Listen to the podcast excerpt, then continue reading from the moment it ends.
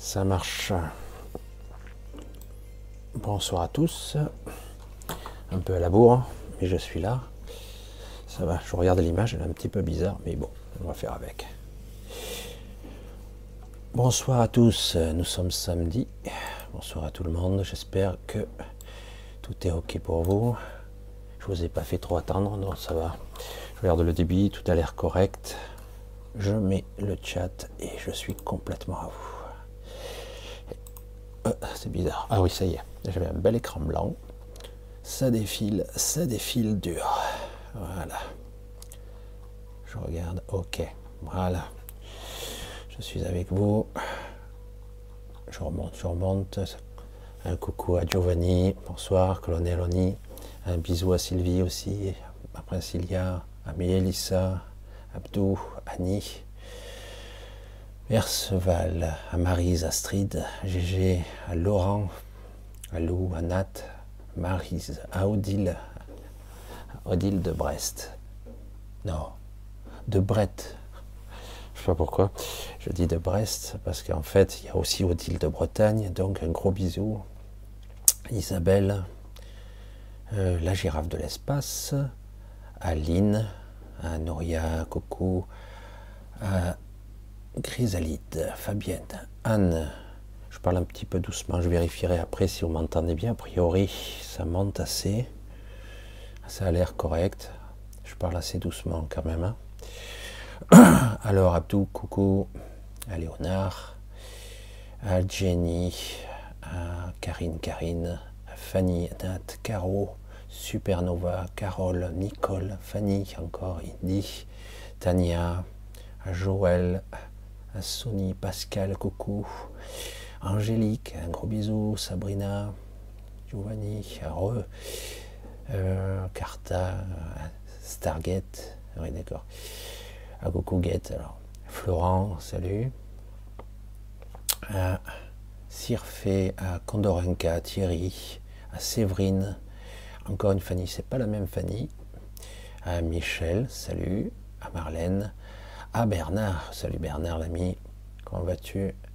À Tania, Sandrine, Lydia, à Vénus, Vénus, Annie, alors bon, un gros bisou à Lily Rose. J'ai vu aussi euh, Anne-Marie, oui elle est là, elle est là.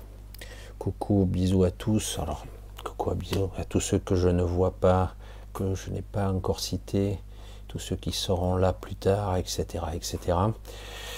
J'ai un petit peu légèrement la voix enrouée. Il fait un froid de canard, mais ça va. Ça va. Alors, pour la question euh, que je réponds à Anne-Marie, euh, pour l'amusement, je ne vais pas rentrer dans les détails, c'est inchauffable ici. Inchauffable. Il faudrait euh, sacrée puissance. Tout est ouvert. Voilà. pour chauffer ici, c'est une impossibilité. Il faudrait sacré mégawatt, quoi. Je plaisante pas, c'est ouvert. J'ai un trou là au-dessus, au niveau du toit. Il y a un respirateur. Euh, j'ai la tôle directement au-dessus. en dessous, il y a une fenêtre qui est carrément ouverte sur l'extérieur. Au premier, c'est pareil. Donc voilà. Normalement, ça dure pas dans ces pays, le froid. Voilà, c'est inchauffable. Où il faut se mettre juste à côté du chauffage. Et encore. Euh, j'avais déjà connu ça une fois, juste pour l'anecdote, euh, en 1975, 76, 76. Wow, ça remonte. J'étais jeune à l'époque. mes parents ont acheté une maison en Ardèche qui euh, était toute pourrie, il faut être honnête, qui redevient pourrie d'ailleurs aujourd'hui. Et elle était très peu, très peu isolée parce qu'évidemment, mur en pierre de 80 cm d'épaisseur avec des vitres plutôt rudimentaires, une seule porte qui est en fait un volet, comme ici, euh, et euh, un plancher qui, est poreux, qui laisse passer l'air, comme ici.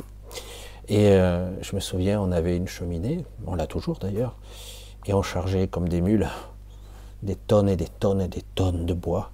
Et si on n'était pas à, un mètre du feu, ben on en gros, on grillait devant et on se gelait derrière. Il a fallu faire quelques travaux. Ça ressemble un peu à ça. C'est même plus une passoire thermique, c'est des courants d'air.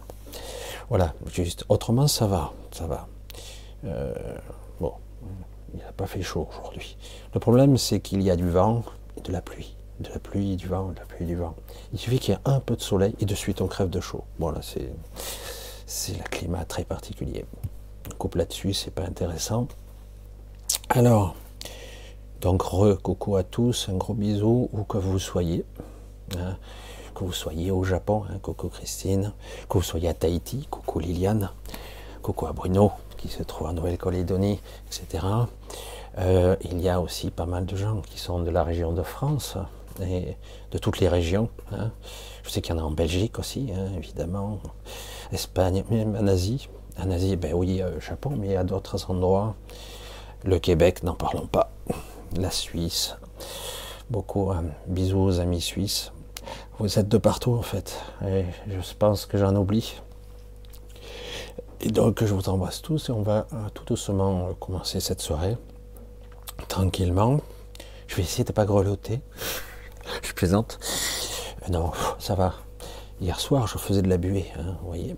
Là, ce soir, euh, c'est presque. Oh, il doit faire 10-12 degrés, ça va. Alors, on va commencer. Alors, c'est vrai que. Euh, on va répondre un petit peu aux questions. Je vais aussi regarder si euh, par hasard les micros marcheraient bien. pour Michel Tremblotant. Presque, presque presque. Non, c'est vrai. Il fait pas chaud de reste, mais ça va. J'ai l'impression que les choses changent dans la nature. Je remarque les arbres. Fabienne nous dit ça. Pas avant le scénario, dans les rêves.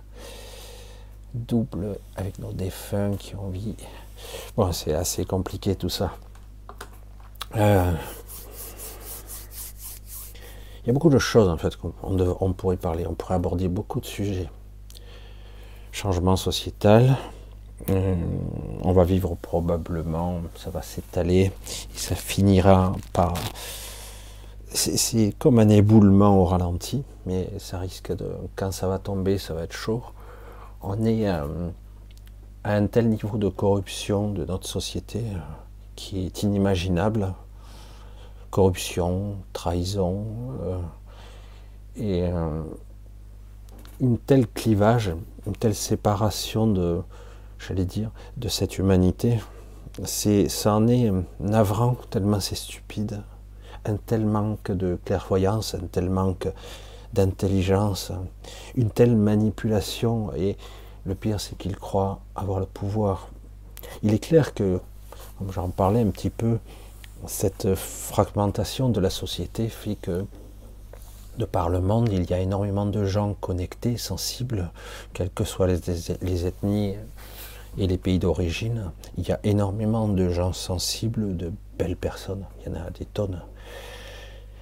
Mais malheureusement aussi, il y a énormément de gens qui sont mm, au nom de certains, par exemple, pour le fric, pour la puissance, pour le pouvoir ou le tout ensemble, ben, ils sont prêts à, tout détruire, femmes, enfants, euh, famille. Euh. Certaines n'auront aucun scrupule parce qu'ils ne sont pas connectés. Donc euh, ce sont des machines. Et j'y viens petit à petit au sujet de ce soir, ce sont des machines. Et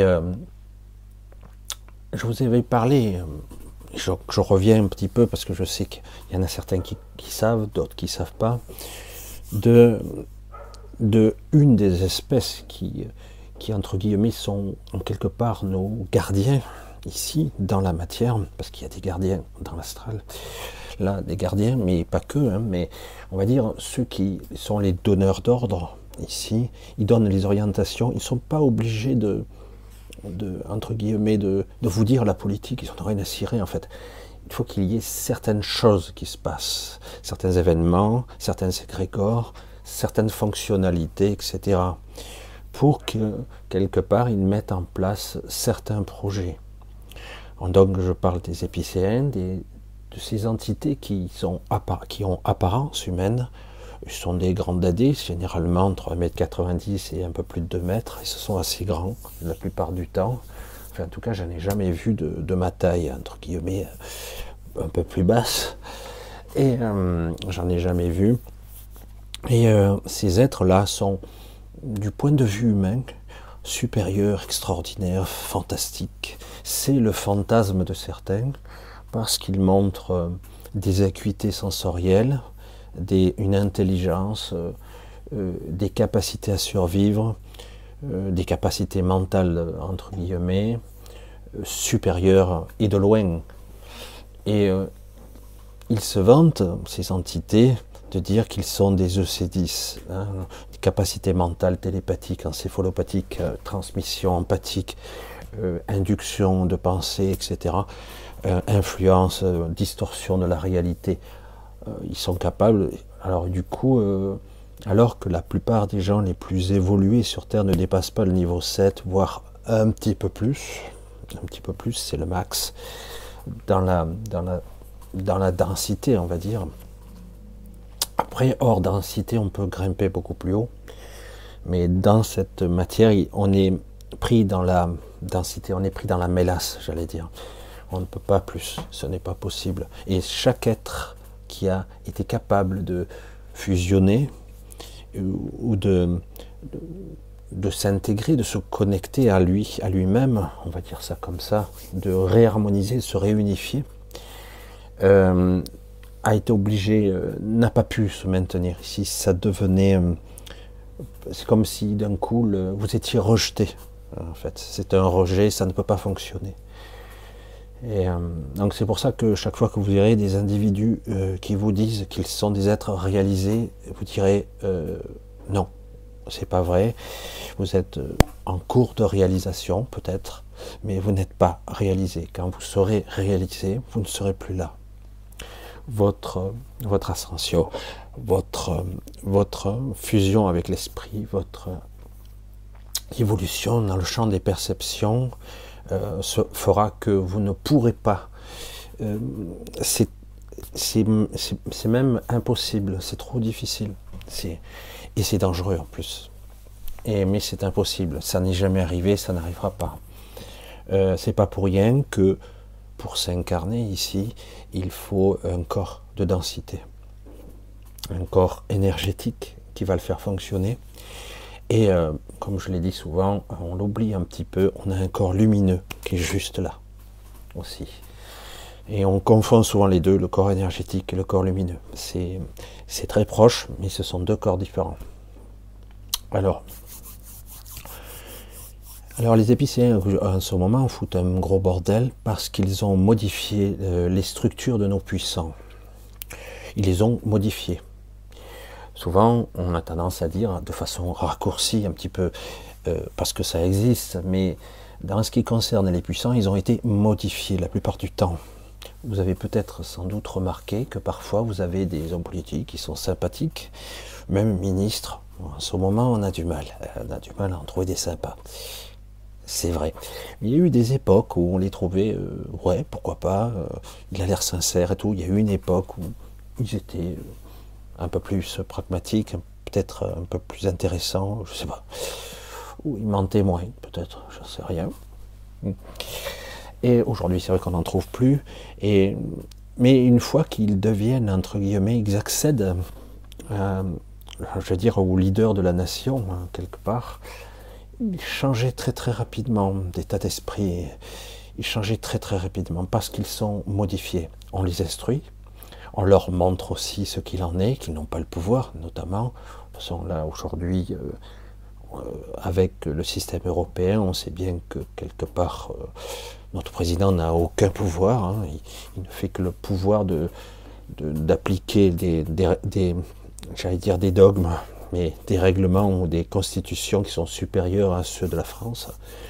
Et on voit bien qu'aujourd'hui, l'état de droit, en fait, effrité, voire euh, c'est en train de s'écrouler, littéralement.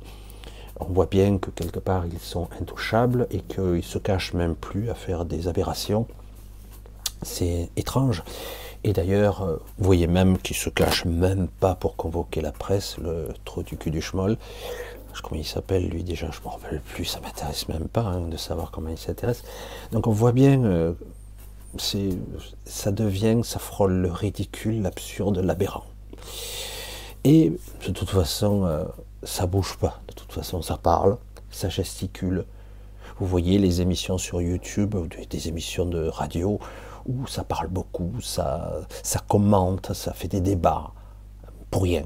Pour rien, puisque de toute façon, tous ces gens n'ont pas de pouvoir. Et que, pourrions-nous faire? Ah, que c'est pas bien, etc. Mais en fait, ça ne fait que gesticuler, parler, ça occupe. Voilà. Alors c'est vrai que du coup, euh, quand je vous parle des épicéens, on voit que quelque part, ces êtres-là sont fantasmés pour certaines élites. Les Klaus Schwab, l'autre, je me rappelle, Harouri, je me rappelle jamais son nom à lui, le taré de service qui, qui voudrait euh, éliminer les, inutiles, rien que ça, hein, et éventuellement doper les autres. C'est aussi le plan d'Elon Musk, hein, n'oubliez pas. Elon Musk veut nous mettre des puces parce que voilà. Alors, euh, on a beau dire qu'il est super, euh, bon, moi cette option-là, ça ne m'intéresse pas. Hein. Même si pour mon, optimisation, euh, tant pis.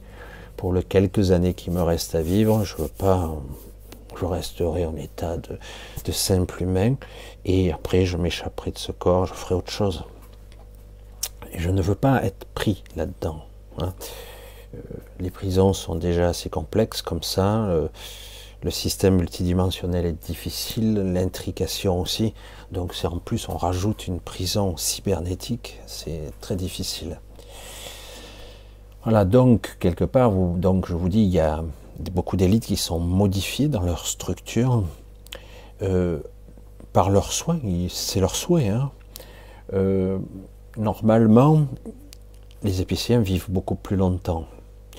Euh, les, élites, eux, ne vivront pas si longtemps que ça parce qu'on ne leur donne pas cette option-là. Mais on leur donne la capacité, euh, des capacités physiques et des capacités mentales légèrement supérieures.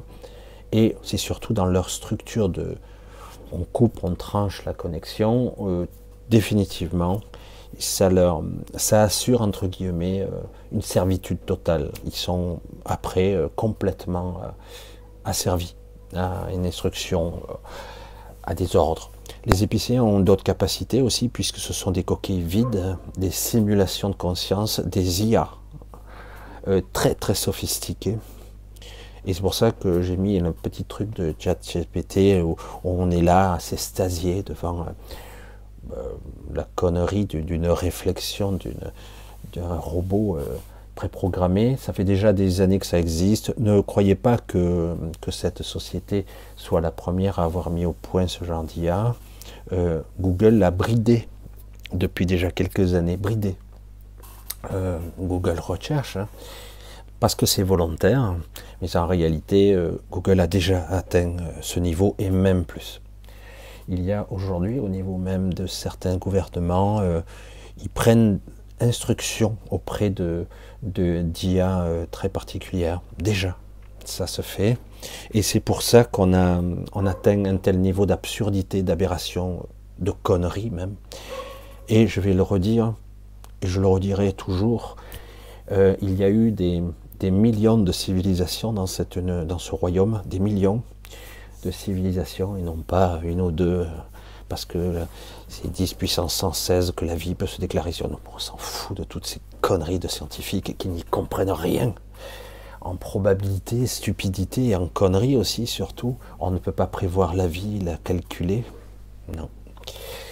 Et, euh, donc, ce que je dis, c'est que quelque part, euh, il y a des, des millions de civilisations qui ont vécu, pour certaines, ils ont eu quelques dizaines de milliers d'années d'évolution, d'autres des millions d'années, mais toutes celles qui ont fini par euh, sombrer dans l'optimisation, la caricature de l'humain, en tout cas de l'entité qu'elle voulait représenter par le biais de la technologie ou de fusionner avec la technologie, elles ont toutes disparu sans exception. Il n'en reste pas une. Ce qui reste, c'est que certaines ont réussi à trouver un compromis euh, un compromis où euh, elle reste fondamentalement humaine. Une civilisation à la euh, donc comme dans les mangas où on voit des cyborgs, des cyberpunks, où à la fin, même le cerveau lui-même est remplacé on fait un transfert de conscience. Ces civilisations sont finies, elles terminent là.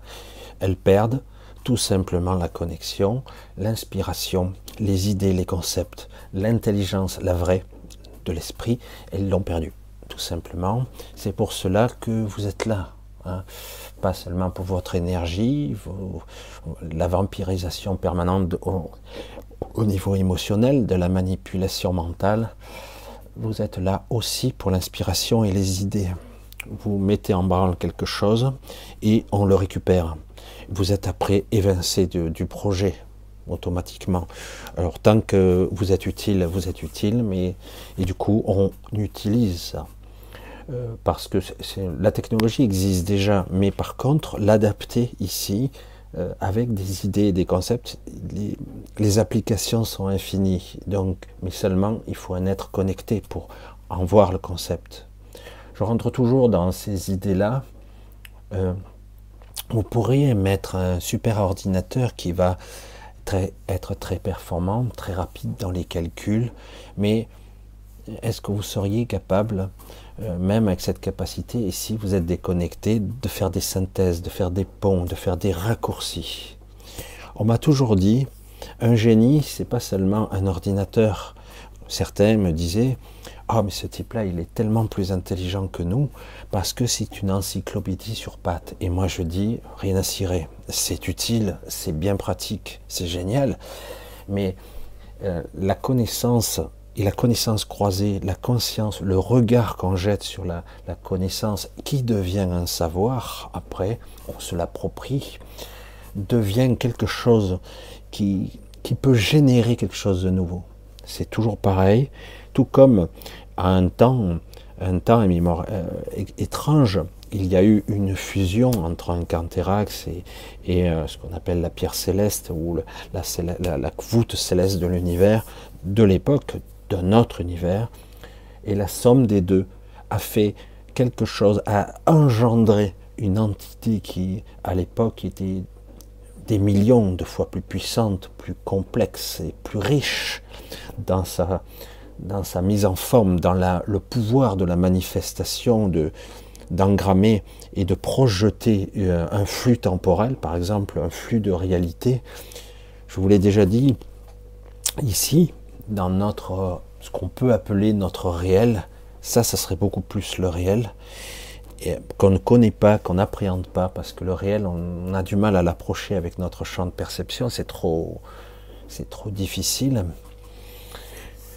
dans le, vrai réel, notre flux ici, il dépasse pas réellement le champ de tous les possibles. En activité, en, dans son champ de, projection, on va dire ça comme ça, il ne dépasse pas que euh, une centaine ou un peu plus ou un peu moins, c'est fluctuant, de, lignes temporelles juxtaposées ou tangentielles qui se projettent dans direction et qui parfois se séparent c'est très très très étonnant, alors que les univers, les douze royaumes de l'époque, donc avant celui-ci, on avait un flux temporel qui était de l'ordre de plusieurs millions, rien à voir, et euh, qui était actif. Ici, ils ont la potentialité d'être activés, mais ils sont inertes. Ils ont la potentialité, et ça arrive que certaines lignes temporelles se désactivent au profit d'une autre. Car le potentiel infini existe ici aussi. Mais il a été, il est contenu, il est bridé. Euh, because il y a des tarés, les épicés en font partie, qui ont bridé cela. Ils, viennent de très très loin. Ce sont des entités qui sont issues d'une d'énergie, d'entités quantiques qui viennent d'un multivers de, probablement des premières espèces qui ont, émergé des ténèbres ici euh, et qui, sont, qui ont réussi, alors qu'ils avaient échoué, à émerger d'un multivers et pour arriver jusqu'ici. Donc le multivers, c'est le même royaume, hein, ce sont des replis d'espace et du temps, c'est un petit peu complexe. Et euh, du coup, ils ont utiliser leur avance technologique notamment, scientifique, pour eux s'extraire de, la matière, de la manifestation, et faire engendrer, être les bras, euh, créer euh, des espèces, comme les épicéens, pour que eux soient leurs propres bras, jambes et yeux. Et du coup, ils ont la capacité, les archontes notamment, de se projeter à l'intérieur de ces coquilles vides, qui sont ni plus ni moins que des super programmes informatiques. Ils n'ont pas toujours été ça. N'ont pas toujours, hein, euh, ces entités. Euh, mais ils le sont devenus. Euh, à force de, comme les, la, dire, cette mouvance cyberpunk qui, qui veut s'optimiser, devenir totalement cyber, quoi, totalement artificiel, capable de se projeter dans le multivers virtuel. Hein. Un sous-monde, moi j'appelle ça un sous-monde encore inférieur, alors que celui-ci l'est déjà j'ai un petit peu, j'ai pas mal bifurqué, vous voyez, ce soir. Hein. Et aujourd'hui, à notre époque, euh, ça y est, on commence à franchir. On nous, on nous donne avec Chat euh, GPT, hein, ce sorte de robot, ce boot, et euh, on, nous, on, nous, montre comme une révolution, ce qui n'est pas le cas. Hein, vous le savez, ce n'est pas le cas. Mais c'est vrai que cela va changer la face du monde, clairement parce qu'aujourd'hui, on commence à nous le valider comme une réalité possible. Donc les triches, les nouveaux crimes, les, la cybercriminalité, euh, et, euh, parce qu'il va falloir réglementer, il va falloir. Mais le problème, c'est que quelque part, on sera capable, après très très rapidement, de dupliquer ce mode de raisonnement, parce que c'est le jeu, c'est le, vœu, et ça amènera la destruction et le chaos parce que quelque part, euh, c'est voulu. Tout ceci est la projection d'une IA euh, qui euh, supervise, entre guillemets, cette matrice. Une IA très très... Ce n'est qu'une projection d'elle-même, un fragment d'elle-même. Et le but est de créer des, des sous-ensembles sous pour que les humains perdent le contrôle tout en gardant leur connexion. Alors c'est pour ça que certains sont fantasmes euh, sur le fait de peut-être optimiser l'humanité pour qu'elle soit encore utile. Ça devient délirant. Hein. Parce qu'on parle en termes de production, de rentabilité, de puissance pure, selon la puissance électrique générée, euh, qu'est-ce qu'un humain peut créer, faire, bâtir, construire. Euh, est-ce que son intelligence est qualitative ou est-ce qu'on peut en fait, la, digérer, la découper, la mettre en, système de réflexion dans un ordinateur et du coup, eh ben, ça sera bien meilleur et bien plus rapide, disponible instantanément alors qu'on est là tous à réfléchir, etc. Et c'est ça qui est intéressant parce que certains sont persuadés qu'en fait c'est vraiment l'avènement de l'IA, alors qu'elle existe déjà, hein, puisqu'elle est, elle est pratiquement, elle, elle, se superpose à nous. Et, euh, et le but, c'est de fusionner avec elle, en fait, au final, de fusionner d'une certaine façon, alors qu'on est déjà connecté à elle. Hein. mais le but, c'est une fusion beaucoup plus intime. Et ça doit être volontaire d'une certaine façon. C'est génial, on ne peut plus parler, ça va être une révolution technologique, etc. etc. Et euh, en fait, c'est une grosse saloperie. C'est euh, la fin, c'est le début de la fin, tout simplement. Et vous verrez après euh, un affrontement entre les plus cons, hein, les gens, les humains, les non optimisés, hein, et les optimisés qui sont extraordinaires, des cyborgs et des êtres supérieurs qui en fait sont bourrés de bugs, de défaillances, des êtres qu'on pourra pirater, c'est énorme. Hein. et ils n'auront jamais la, j'allais dire, la version définitive de l'évolution d'un épicéen, parce que ben, ils veulent pas d'ego. Euh, c'est pour ça que c'est le nouveau monde, euh, le grand changement qu'on m'a vendu, moi. Ah, j'en ai fait partie du grand changement. Vous vous souvenez, peut-être pour certains qui me connaissent depuis les années 2014-2015, le grand changement débarqué avec Stéphane Coll.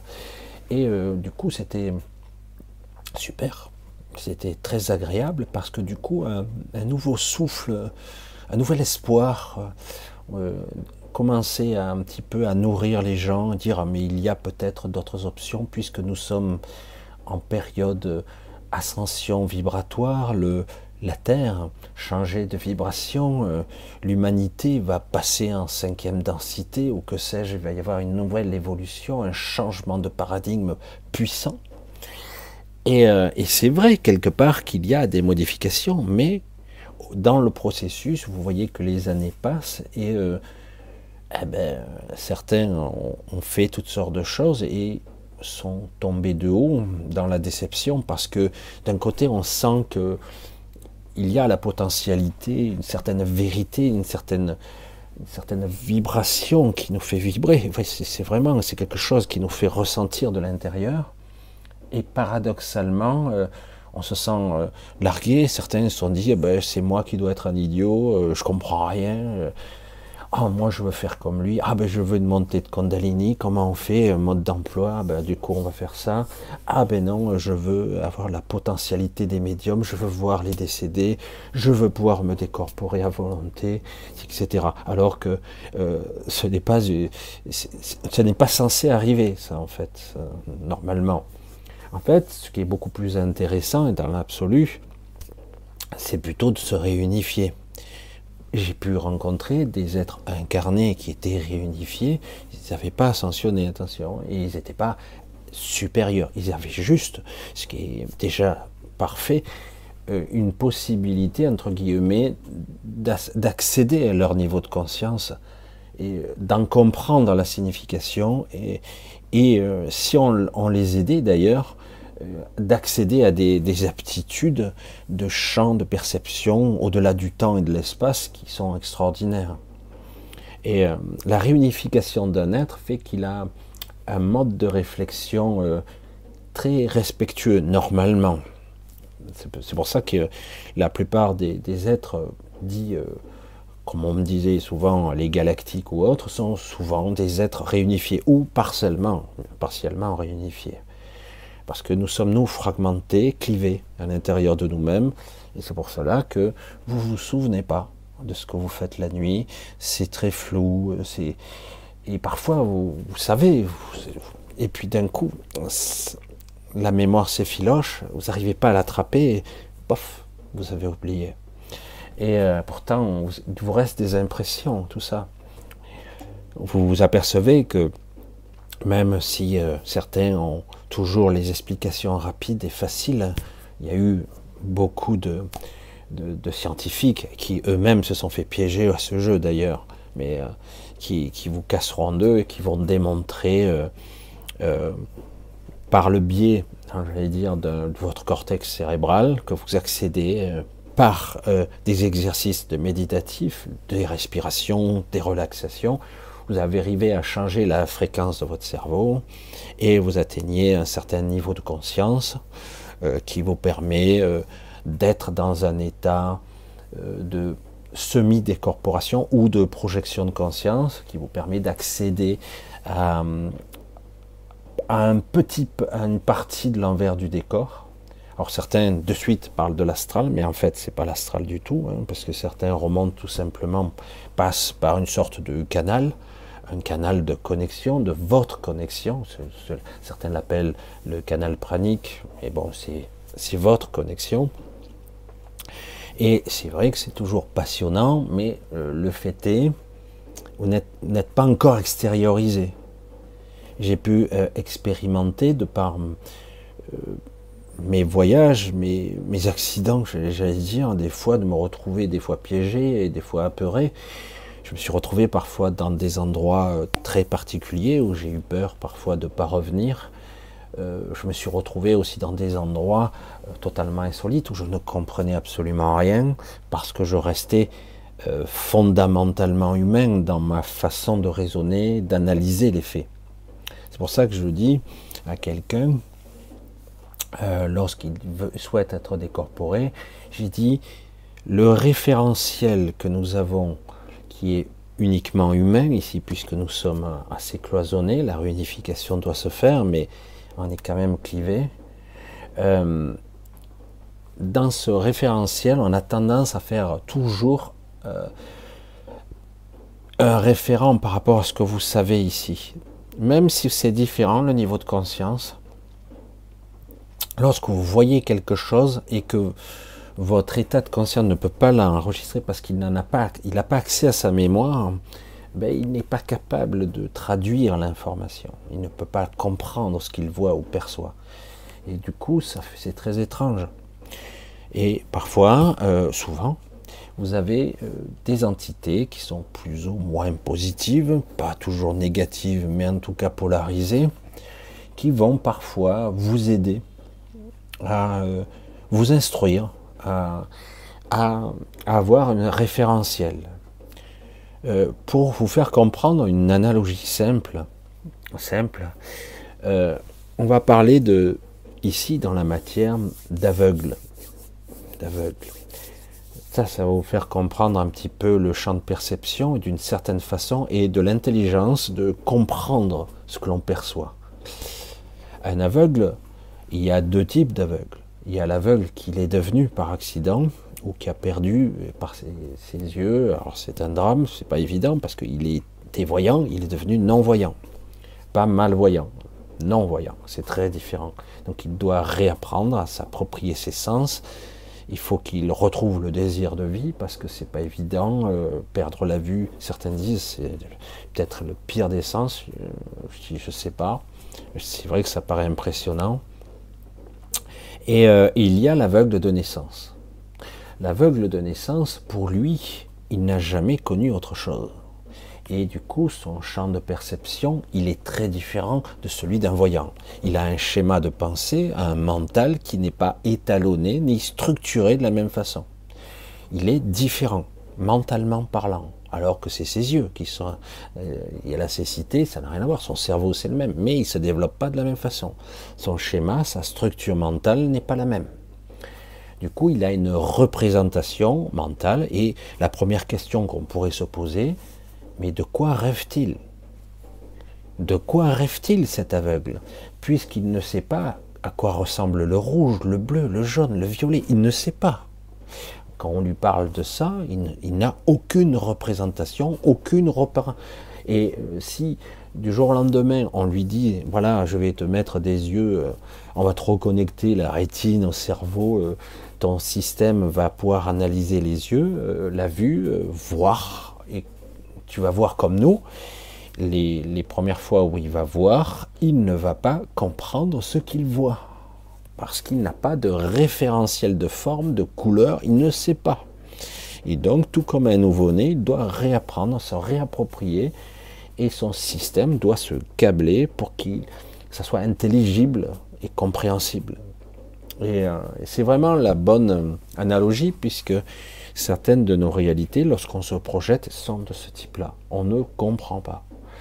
Euh, je veux dire, mais je vois quoi? Je, suis où? Je suis dans quoi? Et je ressemble à c'est quoi ça Ah, c'est mes mains. Mais j'ai des mains. Ah bon, mais c'est pas des mains. Voilà, c'est c'est très étrange. Là, je suis pas manifesté. Là, j'existe pas. J'ai pas de corps. Je suis là. Ah ouais, super. Euh, je vois tout, mais je ressens tout, mais je vois pas mon corps. C'est quoi l'histoire? J'existe ou pas? Euh, Pourtant j'existe puisque je vois et je pense. C'est pour ça que c'est... Ça, pour ça que certains docteurs disent ben, c'est hallucination, euh, névrose, euh, perception de soi avec une projection décalée, je sais moi. Et certains vont mettre toutes sortes d'hypothèses, même les nommer, etc., pour essayer de rationaliser les choses la vérité, c'est que c'est beaucoup plus complexe que ça. Le champ de conscience, il est énorme et complexe. Le champ de, euh, conscience, il est, euh, n'est pas localisé dans le corps. On en a cette impression-là puisqu'on est câblé à nos cinq sens. Mais en réalité, euh, je veux dire souvent, on habite ce corps, c'est ce que je dis, mais en réalité, nous sommes connectés à lui, plus en réalité mais on a la sensation, et c'est pour ça que je dis, dans un premier temps, il est bon de s'éduquer, de dire j'habite ce corps, c'est confortable de le dire comme ça, et du coup ça nous permet d'avoir déjà une compréhension de si j'habite ce corps, ça veut dire que je ne suis pas ce corps, et c'est déjà une première étape. Voilà. Et, euh, donc dans ce monde-là, on est dans un monde totalement 3D, euh, densifié, est contrôlé par euh, ben, toutes sortes d'entités, et on voit aujourd'hui qu'ils ne veulent plus que nous soyons libres, libres de penser, libres d'évoluer, d'ascensionner, euh, de se connecter. Ils ne veulent plus, parce que c'est dangereux pour eux. Et c'est ça le paradoxe. Les épicéens ne sont pas une individualité, ce n'est pas un être. Lorsque vous en rencontrez un, il est connecté à 33 000 individus en fait. Alors certains c'est 30 000, mais je crois que c'est 33 000. Il me semble que c'est 33 000.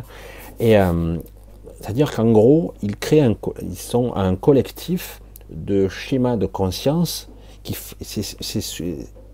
c'est totalement virtuel. Si on leur ouvrait la boîte crânienne, vous verriez pas un organe physique.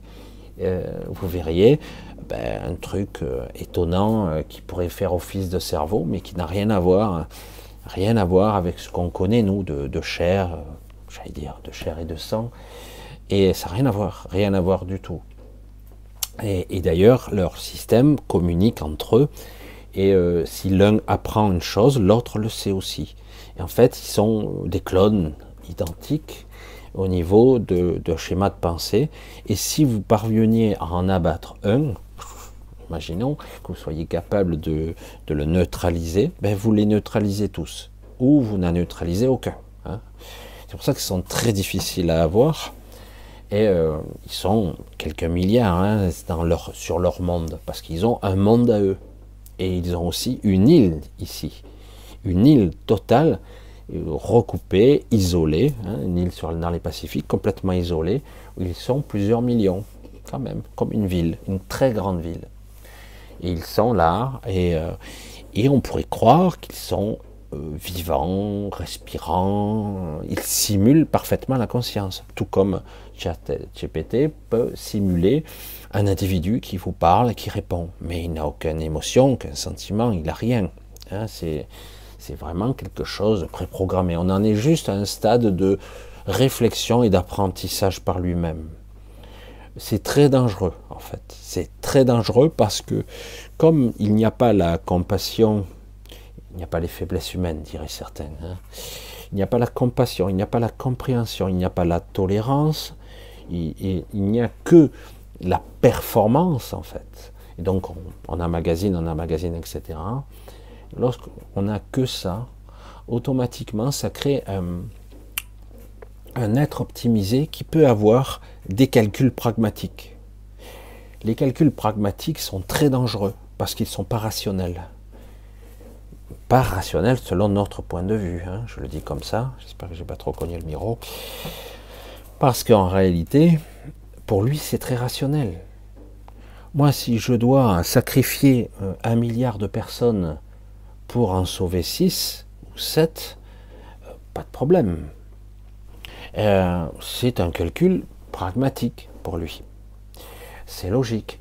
Si je dois, pour que le monde continue, sacrifier l'humanité qui est comme un parasite, ben, il le fera. Il l'éradiquera. On en revient à Skynet et Terminator. Parce que c'est pragmatique, c'est logique. L'homme est un parasite. Et alors, et, c'est un petit peu rapide, parce que si cette IA évoluait un petit peu plus, elle attend avant d'agir, par exemple, ou de prendre le contrôle de nos vies, par exemple, parce que c'est déjà le cas, hein, elle se rendrait compte qu'en réalité, euh, ce n'est pas les individus qui sont les menaces. Parce que les individus, on leur, on leur donne un produit, ils l'utilisent vous avez un véhicule, ben, vous, vous, apprenez à l'utiliser, vous la faites, c'est pratique, hein, etc. Euh, après, bon, que des gens polluent, etc., bêtement, bon, ça dépend aussi. Si quelque part euh, on nous noie sous des sachets plastiques, etc., moi je fabrique pas de sachets plastiques, on les utilise. Euh, c'est ça qui. Alors, chacun essaie de faire. Quelque part, ce que je veux dire, c'est que celui qui prend, ou ceux qui prennent les décisions, ce ne sont pas nous. Après, on nous dit c'est à nous, euh, parce que c'est nous les responsables. Ne vous inquiétez pas, ça sera toujours nous les responsables. C'est toujours pareil. Euh, les élites font que des conneries. Les élites qui sont hum, cerveau atrophié, sont sans inspiration, sans connexion. Donc ils sont inférieurs à nous. Je l'entends. Hein. Ils ont une intelligence bien inférieure. Je parle de la vraie intelligence. Hein. Euh, ils font des dégâts considérables Quand on parle de technocrates, ce sont des, machines à réfléchir. Ils, calculent, c'est comme si on vous dit, euh, en probabilité, il y a ça qui va se produire selon les calculs, machin, les simulations, l'émulation, machin, le calcul, ça donne ça. Le problème, c'est que lorsque vous y intégrez le paramètre humain, par exemple, ou vivant, même une fraction de la vie, une fraction, vous ne pouvez plus, ça bat les probabilités. La vie bat les probabilités, toujours. Vous pourriez dire, il y a une chance sur 100 000 milliards que la vie émerge, elle émergera quand même. Et dire, waouh, c'est fou ça, waouh, c'est un coup de cul. Non, c'est la puissance de la vie. Elle bat les probabilités. On ne peut pas calculer en probabilité dans ce cas-là. Euh, c'est toujours amusant. Euh, bon, on ne va pas rentrer dans les détails des manipulations comme le loto, etc. Quand vous avez une chance sur 113 millions de gagner, vous voyez qu'il y a des gagnants quand même. Même si petit à petit, ils font en sorte que vous ne gagnez plus. Et ils font croire que des gens gagnent. Hein. Ça, c'est autre chose. Mais vous voyez qu'on peut battre les probabilités, parce qu'il n'y a pas 113 millions d'individus qui ont joué ou plus. Hein, parce qu'on ne peut pas compter dans ces termes-là. Et euh, vous voyez que, et pourtant, lorsque vous faites le calcul, parce que moi j'avais fait ça, je m'étais amusé, j'avais fait même des programmes informatiques à l'époque, euh, j'étais dans l'informatique, donc j'avais fait des simulations pour le tiercé, le quartier. Et puis bon, on avait beau optimiser, optimiser, à un moment donné, il y a toujours cette part de chance et de probabilité qui, qui change tout. Dans l'exemple aussi, euh, du voyageur temporel, par exemple. C'est l'exemple encore plus spectaculaire. Voyageur temporel, je dis, ben, je vais noter, euh, je suis allé euh, trois jours dans le futur, je vais noter les numéros du loto, et puis, enfin, en tout cas, je vais les mémoriser, et je vais revenir et je vais jouer. Et quand il joue, étrangement, le fait qu'il ait joué, parce qu'il n'avait pas joué dans, dans le premier segment de sa propre réalité d'avant, donc il n'avait pas joué, le fait qu'il ait joué, les numéros ne seront pas les mêmes. Je dis, mais pourquoi? Parce que c'est aléatoire. Ça a déjà eu lieu. Ça, cette scène a déjà eu lieu. C'est pas parce que tu remontes le temps que ce qui a existé n'existe plus. C'est ça qui est fou. Ça a déjà existé. Et c'est pour ça que on ne peut pas faire ça. Hein? Là, après, la causalité, la rétrocausalité, c'est une chose, mais là, en plus, ce qui a déjà existé existe toujours ou a existé et suspendu dans une bulle quelque part de tampon, euh, temporelle, etc. Et le problème, il est là. Euh, c'est pour ça que c'est beaucoup plus complexe, d'autant qu'en plus, le champ de conscience, euh, il est partout. Il est dans la matière, il est dans ce qu'on appelle l'espace vide, dans ce qu'on peut appeler le subatomique, dans l'énergie elle-même. Il y a le champ de conscience. Alors du coup, on en revient à quoi Le monde actuellement? Est en train de vivre une nouvelle mutation, un nouveau cycle où euh, notre civilisation va s'écrouler probablement parce qu'on a affaire à des, à des cons puissance 1000, des gens qui, entre guillemets, sont sans intelligence, mais avec une cupidité, une ambition, euh, une envie de pouvoir, etc. Ils sont manipulés, bien sûr ils sont manipulés, et euh, en plus, ça ne mène nulle part tout ça. Au bout du bout, imaginez que vous soyez une grosse société qui devient de plus en plus gros, qui vous êtes intelligent et pragmatique, votre société est de plus en plus grosse, de plus en plus grosse, et vous voulez conquérir encore des parts de marché, vous avez des actionnaires encore de plus en plus gros et de plus en plus gros, et à un moment donné, vous en arrivez à une telle aberration que vous finissez par être énorme c'est-à-dire que vous avez un bocal qui pourrait s'appeler la zone Terre, et vous êtes aussi gros que le bocal, et du coup, il n'y a plus de place pour vous, parce que vous êtes en train de manger tout ce qu'il y a.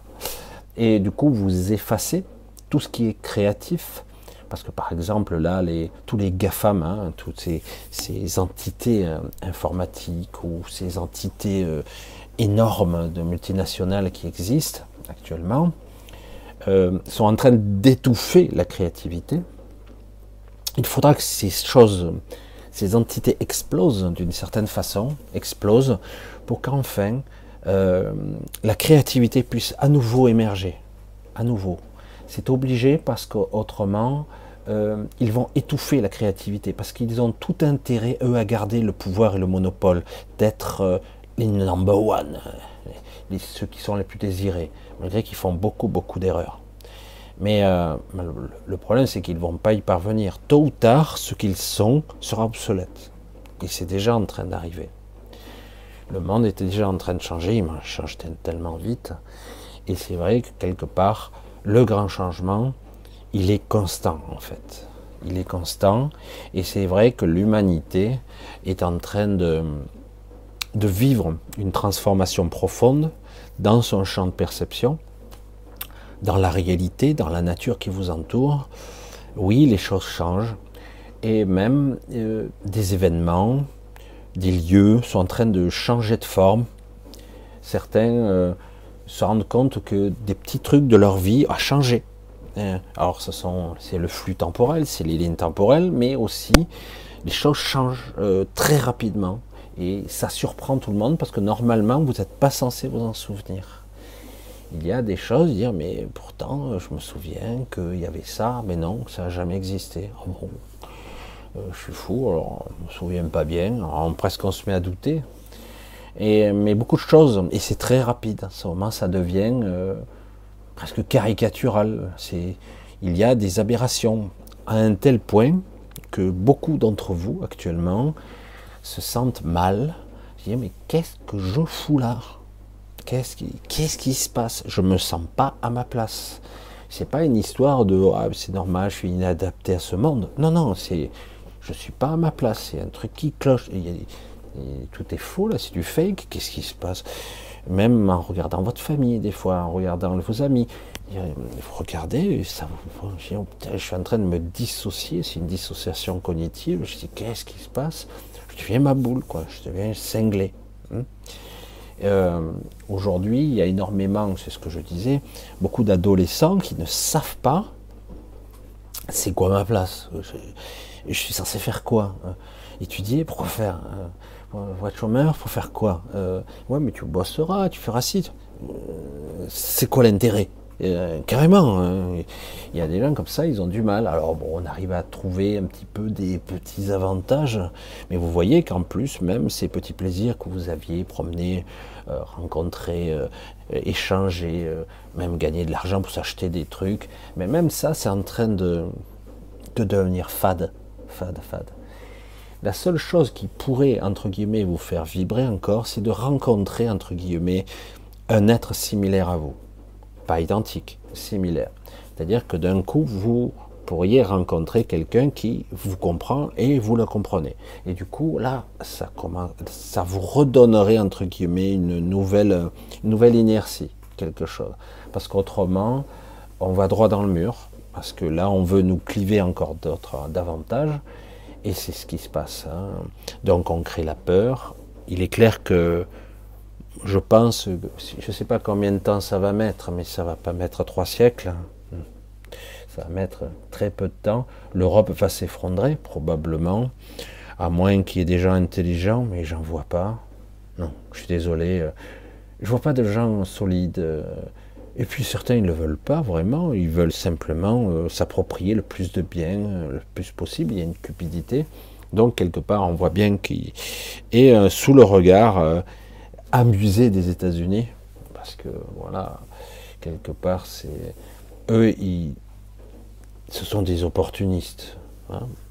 Ils ont le droit, hein, s'ils ont envie sont des opportunistes et donc euh, je vais provoquer l'effondrement. Comme ça, nous pourrons récupérer les morceaux et nous euh, faire. Euh, voilà, c'est parce que quelque part, par exemple, l'hégémonie américaine est en train de s'écrouler et donc quelque part, ce serait peut-être un, des moyens de reprendre un petit peu, d'avoir un siècle de plus, etc. Mais ça se passe jamais comme prévu. Je vous l'ai dit. On ne peut pas prévoir vous vous rendez compte qu'au niveau archontique, donc à un niveau supérieur de conscience qui n'est pas ici, physiquement parlant, euh, ces êtres sont là à observer les lignes temporelles, à, voir la, terminologie, la, finalité de tous les projets qu'ils ont entrepris et de tous les échecs systématiques. Parce qu'ils sont l'antivie. Et ils le savent, mais ils pensent qu'ils ont peut-être une issue. Et à chaque fois qu'ils essaient et qu'ils perturbent les lignes temporelles, cela échoue. Parce que l'antivide ne peut pas fonctionner. par principe, je veux dire, c'est logique. Une fois qu'on a compris comment fonctionne la vie, l'antivie, dire l'antivie ne peut pas fonctionner. Ben non, elle est vouée à mourir ou à, être l'inverse de la vie. Je sais pas. Et donc, ils essaient par tous les moyens. Ils observent, ils observent, ils observent. Ils n'y arrivent pas. Et malgré tout, ils insistent, ils insistent encore. Ils recommencent, quitte à recommencer une nouvelle matrice, et puis une autre, et puis une autre encore. Et ils gagnent du temps, et puis ça marche pas. Et non, mais ils doivent s'emprisonner. Et là, il commence à y avoir quand même des échappés il y a quelques esprits qui parviennent à s'émanciper. Il n'y en a pas beaucoup, mais il commence à y avoir une certaine évolution. Alors chacun a un champ de perception qui lui est propre, et vous constatez qu'il y a énormément de gens qui ont leur propre élévation. Et vous constaterez aussi que il y a peu de gens qui sont dans un vrai chemin de vérité pour l'instant. Mais en tout cas, ils passent par des chemins de campagne ou de traverse et, ils atteindront peut-être une certaine illumination, comme on disait avant. On le disait avant. Mais euh, je vois que c'est intéressant. Euh, certains en sont euh, actuellement. Je regarde, c'est très intéressant. Hein. c'est très optimiste. C'est fascinant. Ils en sont où, moi j'en étais il y a encore sept ans. et ils constateront l'impasse, eux aussi. Même si ils ont adapté, entre guillemets, leur schéma de pensée. Mais ils constateront l'impasse parce que quelque part, c'est par là qu'ils devront passer et trébucher afin de devenir et de s'orienter autrement. Tout va très vite maintenant. Moi j'ai mis 7 ans, ils mettront moins de temps que ça pour, pour y parvenir, puisque j'allais dire la connaissance, le savoir inné se diffuse beaucoup plus vite. C'est pour cela qu'aujourd'hui, ils veulent absolument nous maintenir, hein, parce que c'est vraiment géométrique. On évolue très très vite, très très vite en ce moment. Donc ce grand, le, monde est très bouleversé actuellement, ce qu'on peut appeler le monde, moi ce que j'appelle plutôt la zone Terre, hein, je l'appelle toujours comme ça, mais bon, tant pis. Ah Michel, euh, t'es fêlé et tout, on a des vidéos, des trucs de la Terre? Non, absolument pas. On n'a rien. Montre-moi, vas-y, montre-moi. Non. Je, sais pas, je l'ai répété tellement de fois. Ça me fait tellement sourire, tout ça. Comme je l'ai déjà dit, mais c'est vrai que je, reste tellement sidéré de, je sais pas, la, stupidité des gens. On a envoyé une sonde sur Mars, plus, le petit robot là, c'est pas Nono, hein, c'est pas Nono le petit robot, mais sur Mars, tout ce qu'on a vu, c'est euh, bon, de la terre rouge, un truc qui tombait, qui ramassait des cailloux et de la terre. C'est tout. Putain, merde. Ah ouais, après, on nous a monté des images extraordinaires. Ouais, mais bon. Euh, je sais pas, euh, je l'ai déjà dit, mais pour moi, c'est vraiment fondamental. Je sais pas, quand hum, ce vaisseau euh, qui est parti sur Mars, etc., ils n'ont pas fait caméra retour et filmé la Terre en train de s'éloigner, la Terre et la Lune, en train de s'éloigner comme ça. Des milliers de photos, on aurait être inondé de photos, pas une pas une, pas une, pas une, rien, zéro, nib. C'est terrifiant, hein, mais ils nous prennent vraiment pour des cons quand même. Ben ouais. C'est pour ça que c'est. Euh, il n'y a pas longtemps, là, ce, je plus ce que c'est toi, c'était pas Nono le petit robot, mais c'était quoi? C'était euh, une sorte de, de, petit robot piloté à distance et tout. Ah, c'était chouette, hein. C'était chouette. À mon avis, ils ont fait ça dans le Colorado. Euh, et parce que c'est on n'a rien, quoi. Je sais pas. Ah non, mais la NASA, c'est top secret. Vous pourriez nous balancer des, vraies images, hein, et pas des trucs retouchés, quand même. Donc, le monde est en train de changer. C'est pour ça que je parle de grands changements actuellement. Là, on y est plein dedans. Un changement, malheureusement, qui est très axé. C'est pour ça que ça va se cliver, le monde. Hein, très axé sur la, technologie. Ça a son utilité, la technologie, mais ça doit être juste une aide et non pas, on n'est pas censé fusionner avec. Hein, je, dis ça, ça paraît tellement évident, hein, tu vois, un peu fusionner, euh, oui, non, mais ça marche, et regardez, euh, j'ai fait partie, moi aussi, j'ai fantasmé quand je regardais dans les années 70, 80, euh, fin 80, quand on regardait l'homme qui valait 3 milliards, qui courait 100 km à l'heure, qui était capable de soulever une voiture avec une seule main, tu te dis, ouais, c'est trop bien. Et puis après, tu te dis, c'est très bien pour quelqu'un qui a perdu ses bras et ses jambes. Et puis avec les années, je deviens moins naïf. Et du coup, on s'aperçoit qu'en fait, si on crée une entité de ce genre, euh, avec un système énergétique intérieur. Je veux dire, mais euh, c'est qui qui aura le contrôle de tes jambes et de tes yeux euh, Celui qui a créé tes yeux et tes jambes, il pourrait te pirater? Oui, non Sûrement. Ou si tu payes pas la facture, il pourrait même te mettre en panne, on ne sait pas. Hein. Donc, vu que cette humanité, on ne peut pas, on ne peut pas, on ne peut pas lui faire confiance du tout, Hein. Euh, je préfère garder mon humanité et c'est pour ça aussi, il faut faire attention avec ce qu'on nous met dans le corps. Hein, du parasitage à tout azimut, de l'aberration, de la stupidité. Hein. Je regarde, voilà, tout est ok, je regarde les choses et tout. Je regarde. Voilà, on va continuer un petit peu, c'est pour ça que j'ai mis aussi questions-réponses pour, euh, pour euh, si vous avez des questions. Oh, voilà, Stéphanie, ah ouais, ouais, ok. Voilà. Voilà, je regarde un petit peu le chat. Ah, Elisabeth, Lisbeth, c'est Lisbeth. Est-ce que la zone Terre était, euh, la zone Terre elle-même pourrait décider de tout chambouler la géologie, le paysage et donc le plan de l'antivie? Alors zone Terre, c'est un vaisseau certes connecté à ce monde. Non, pas à ce niveau-là. Par contre, euh, au niveau... Euh, alors c'est un petit peu compliqué.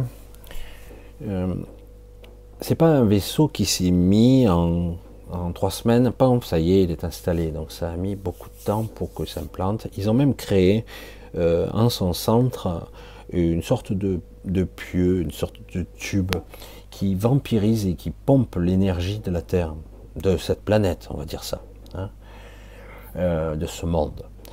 Euh, donc, quelque part, ce monde a, été vampirisé. À diverses reprises, il a été vampirisé sur d'autres phases de sa réalité.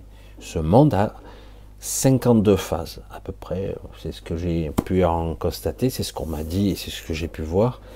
Euh, la plupart des êtres dits évolués peuvent accéder, pour ceux qui sont très évolués, à 37 phases. J'ai la particularité, avec d'autres personnes, de pouvoir voyager sur les 52. Euh, je me suis retrouvé des fois accidentellement, je maîtrisais rien, j'étais un petit peu en, pilotage euh, sans, j'allais dire, sans, gouvernail.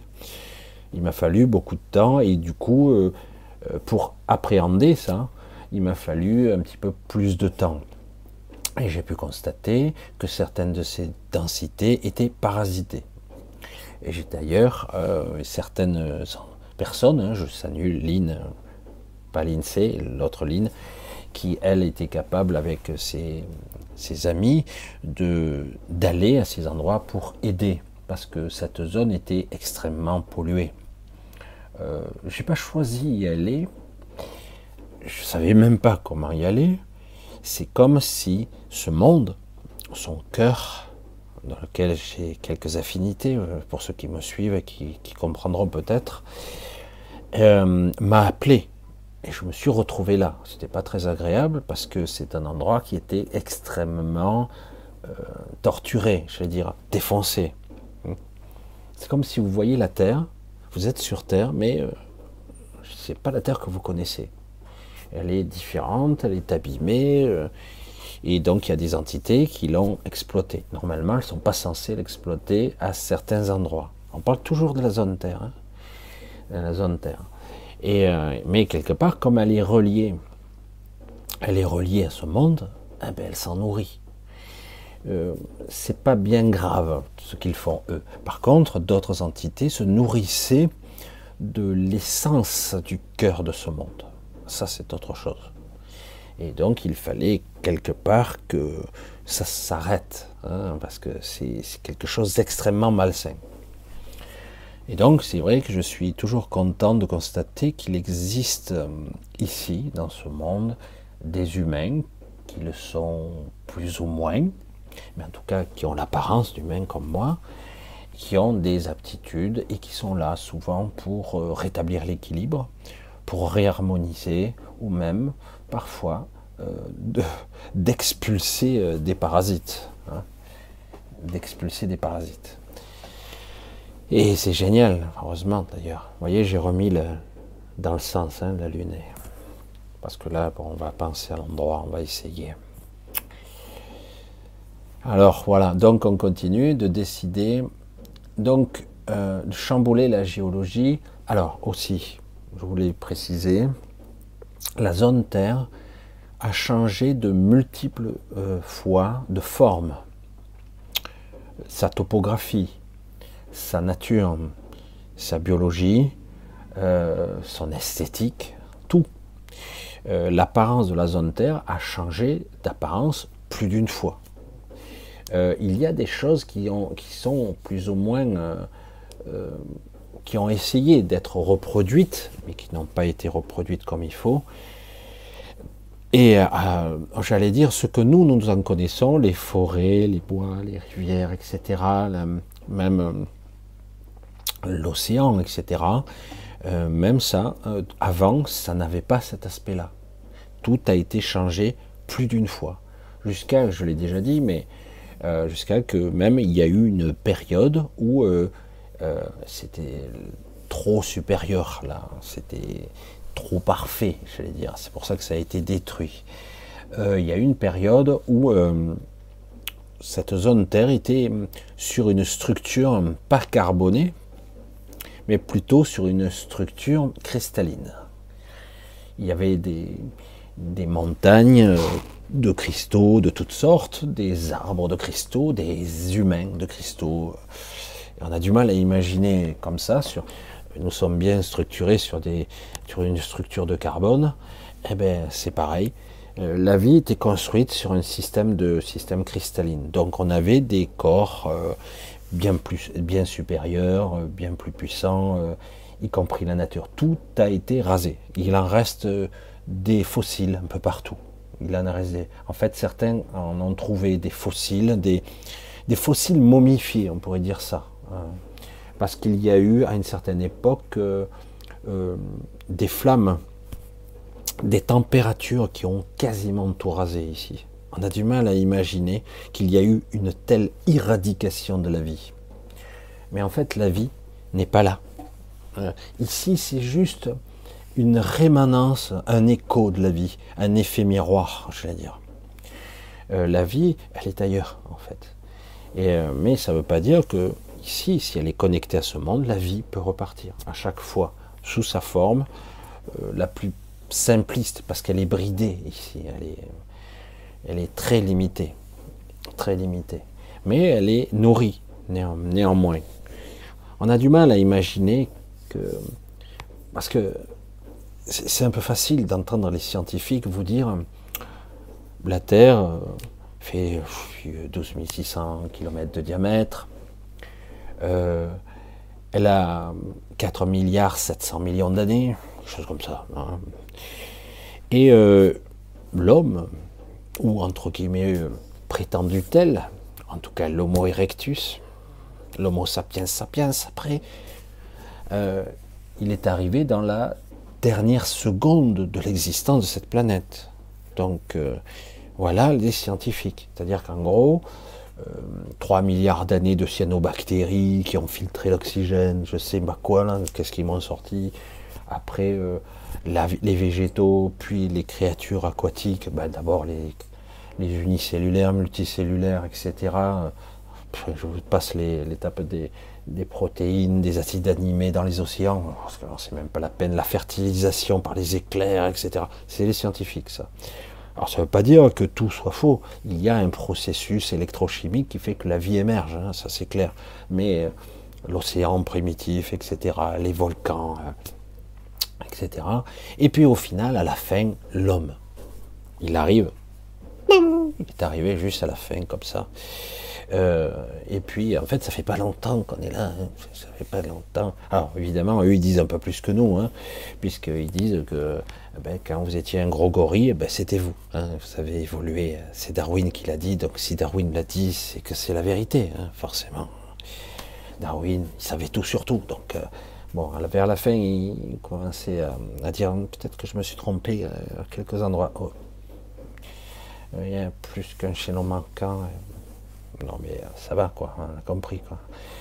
Euh, en fait, il y, a eu euh, plusieurs ébauches, des humains traficotés, des êtres de toutes sortes qui ont peuplé, qui sont été sur cette Terre. Des géants, des entités, toutes sortes, des hybrides. Il y a eu de tout. Des êtres cristal, donc je vous l'ai dit. il y a eu de tout, de tout, de tout. C'est pour ça que, et de dire que Simplement, la vie n'a émergé que bah, dans les derniers 100 000 ans. Hein. J'allais dire, ou 500 000 ans hein, pour, pour, les, mammifères, hein, on va dire ça comme ça, quoi. Je sais plus, un million d'années, même pas, je suis même plus.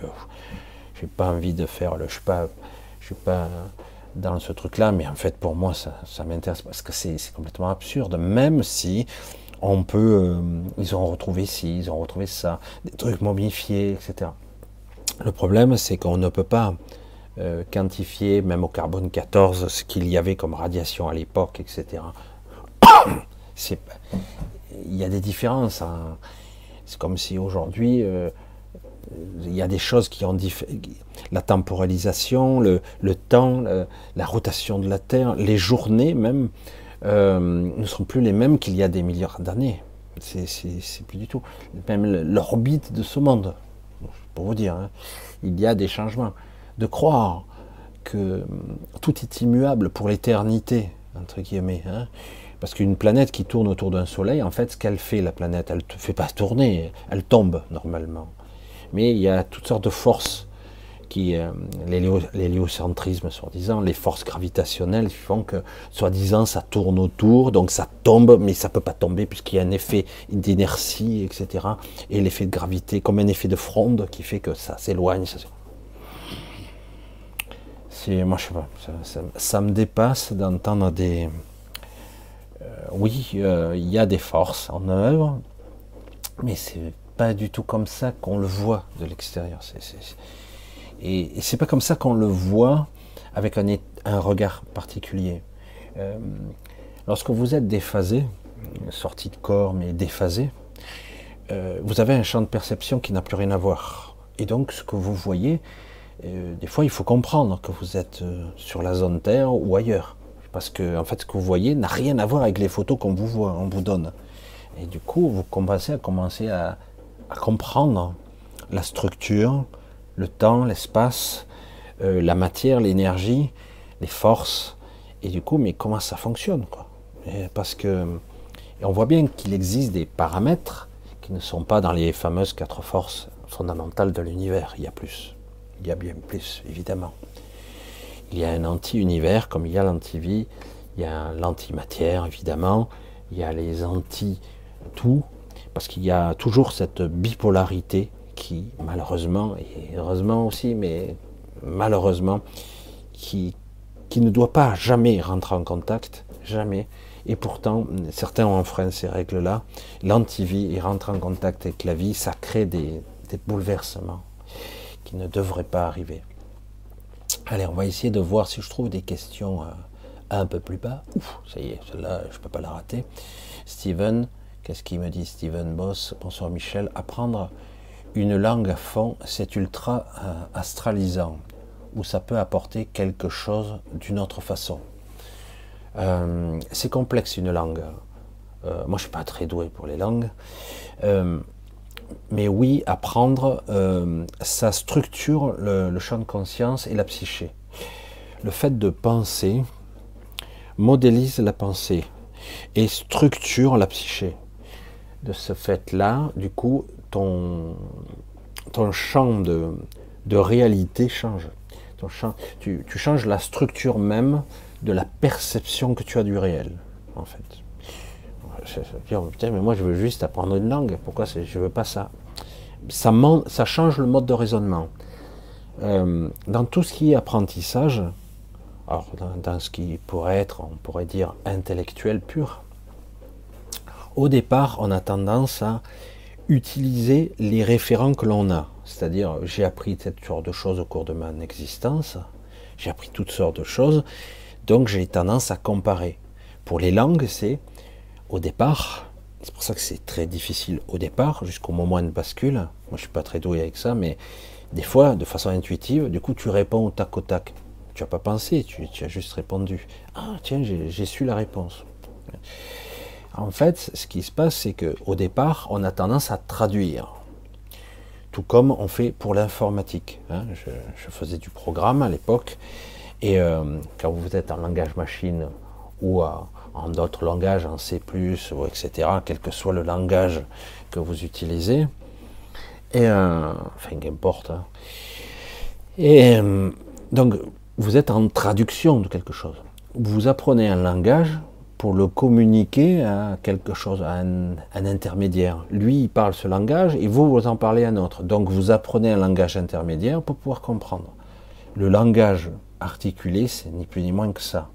Parce que nous, avons perdu cette capacité hein, de transmettre ou de comprendre l'autre sans parler ou sans transmettre, euh, sans forme.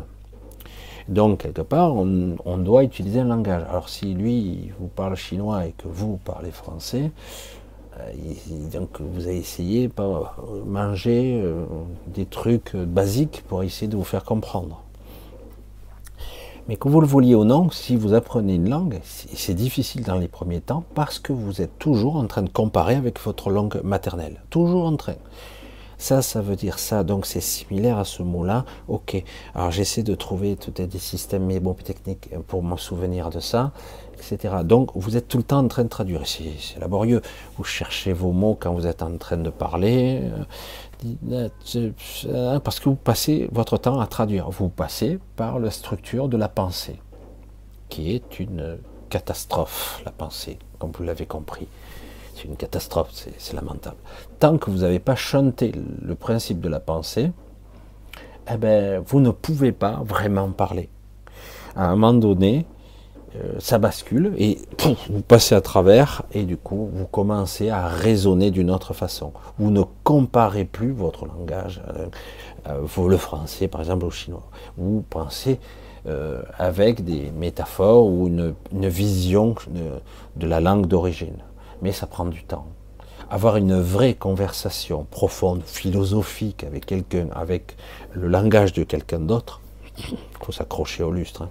Il y a une différence entre se débrouiller, parler à peu près, et communiquer des, concepts, etc. C'est autre chose. Et c'est pour ça que c'est toujours une structure de la psyché. Ça, s'imprime au-delà de la pensée elle-même. Mais oui, dans un premier temps, comme vous faites des amalgames, des référentiels, vous avez des images mentales, vous faites de l'astral, évidemment. Et comment en faire autrement? Vous ne pouvez pas, vous y êtes dans l'astral. Tout comme euh, quelqu'un sportif, euh, un ben, sportif, toujours les arts martiaux. Hein. Vous faites un kata, que vous le vouliez ou non, euh, il y a au départ, c'est pas instinctif, donc vous apprenez les mouvements. Hein. Vous faites un combat imaginaire vous êtes là en train de, faire vos, mouvements, etc. Il y a une structure mentale, c'est très imagé en vous. C'est très mécanique presque. Et c'est seulement pour les, les maîtres, entre guillemets, je mets des guillemets, qui d'un coup vont le ressentir, le percevoir, c'est beaucoup plus intuitif. Certains n'aiment pas les katas, mais je trouve que c'est une bonne simulation. Mais là, dans ce cas-là, comment faire autrement? Euh, On est obligé je dirais que vous ne pourrez pas échapper à l'astralisation de, beaucoup de choses. Par contre, vous pouvez limiter. Déjà en limitant votre pensée simplement. C'est pas évident hein, parce que vous vous apercevez bien souvent que vous ne souhaitez pas arrêter. Vous avez envie de continuer. Vous n'avez pas envie de perdre votre temps. Et du coup, vous le perdez quand même parce que vous mettez à, par exemple, fantasmer euh, je sais pas, moi, je suis. Euh, moi, c'est pas mon truc, mais certains disent ah, je rêve d'être un champion de foot. Euh, d'être Ronaldo, je sais pas quoi.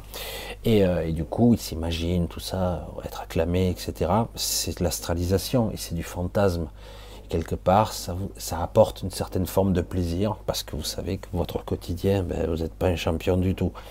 Et du coup, vous, préférez vous projeter vers un fantasme. Hein, ça peut être beaucoup d'autres choses. Hein.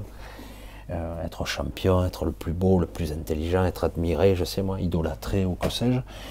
Et du coup, ben, on ne veut pas. S'arrêter parce que quelque part, on nous a frustrés, limités, bridés, et donc, quelque part, eh ben, du coup, on aurait envie d'avoir, parce que cette société, ce monde tel qu'il nous l'est présenté, c'est un monde de désir, de frustration, en plus de la peur, hein, du doute existentiel permanent.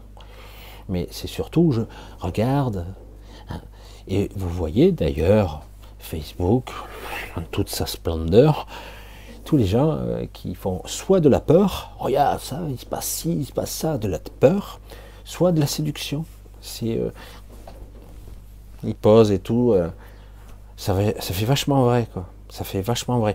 Parce qu'ils sont tous comme ça dans la vraie vie. Ah ben moi je vais partout, je fais ci, j'ai fait ça, regarde, je les prends en photo, regarde ce que j'ai touché, regarde. Ils se prennent en photo. Je dis, mais t'as besoin de le montrer aux autres? Ah ben oui, j'ai besoin d'exister. Donc je dois le montrer, quoi. Ah ouais, non, mais je veux dire, je veux bien des fois deux, trois bricoles, mais là, quand c'est systématique, ça devient. Après, on en arrive presque à avoir pitié parce que c'est trop.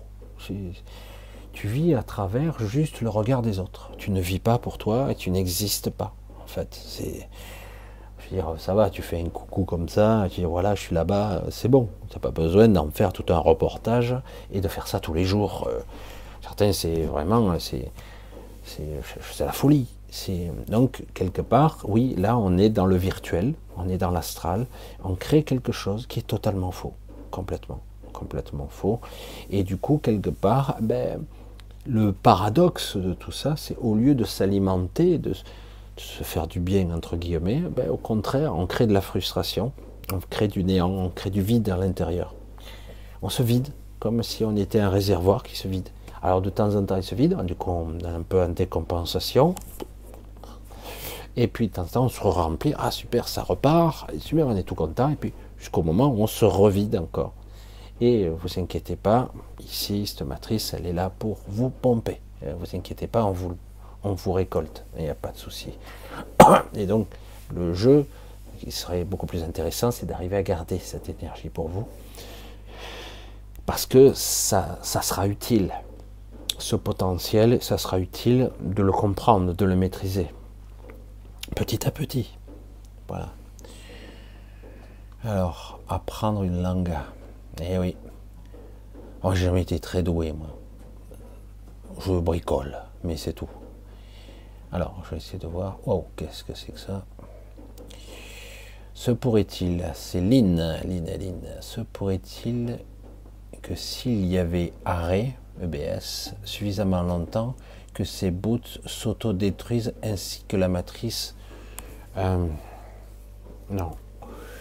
Euh, au départ, il y a eu une matrice qui était très primitive au départ, mais petit à petit, elle a été affinée et les systèmes redondants, il n'y a que de ça.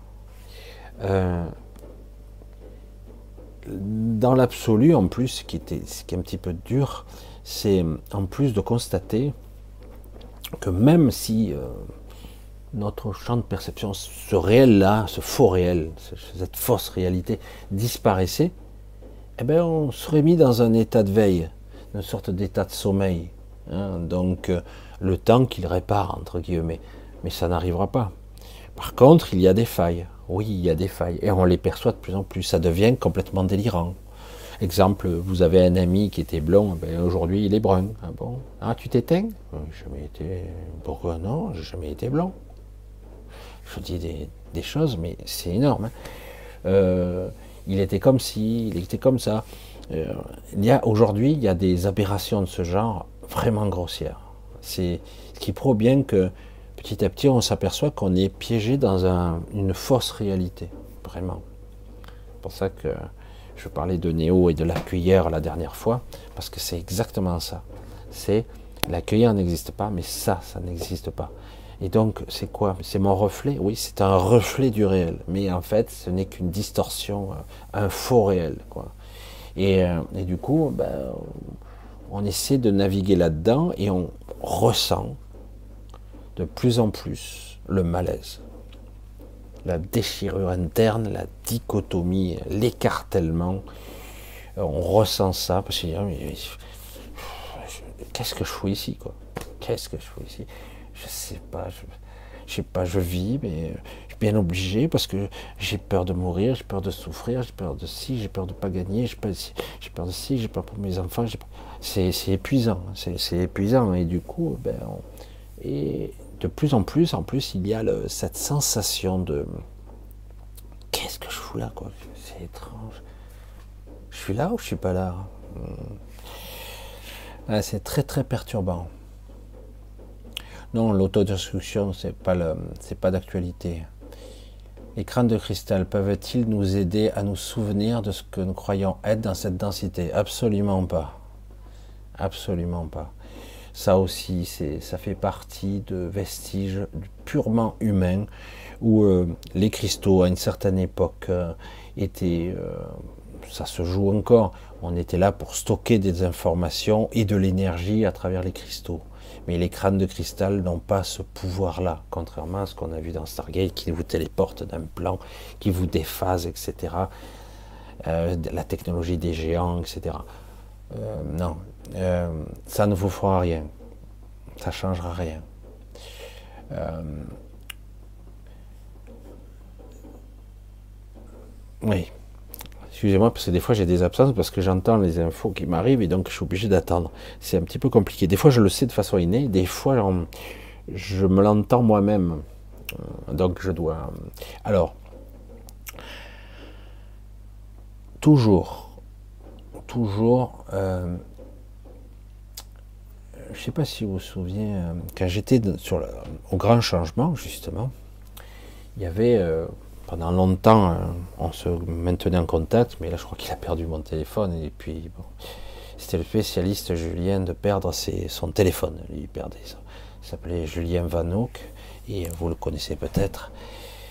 et lui, il avait la particularité de pouvoir faire de l'eau cristal avec des des objets, des objets dits quantiques, hein, des outils quantiques qui permettaient de purifier l'eau euh, et éventuellement de, de purifier l'énergie de quelqu'un aussi, ou de l'eau de quelqu'un. Hein. Alors, je sais plus, lui, il pourrait mieux en parler que moi, puisque ces trucs-là, c'était vraiment pas la panacée pour moi. Et euh, donc, ça servait de, de, catalyseur, en fait. Hein. Euh, si vous aviez cet outil quantique, ça peut être un objet, ça peut être un cristal qui a été programmé en quelque sorte pour être le catalyseur d'énergie et vous pouvez euh, peut-être réharmoniser le champ énergétique d'un individu, comme, comme dans le Reiki, etc., etc., etc. Vous pouvez guérir. Je restais un petit peu perplexe avec ça, mais c'était quand même assez intéressant. Quand même, il il y avait quelque chose. Mais tout de suite, moi, il y a des informations qui me venaient. D'ailleurs, je parlais avec lui de ça.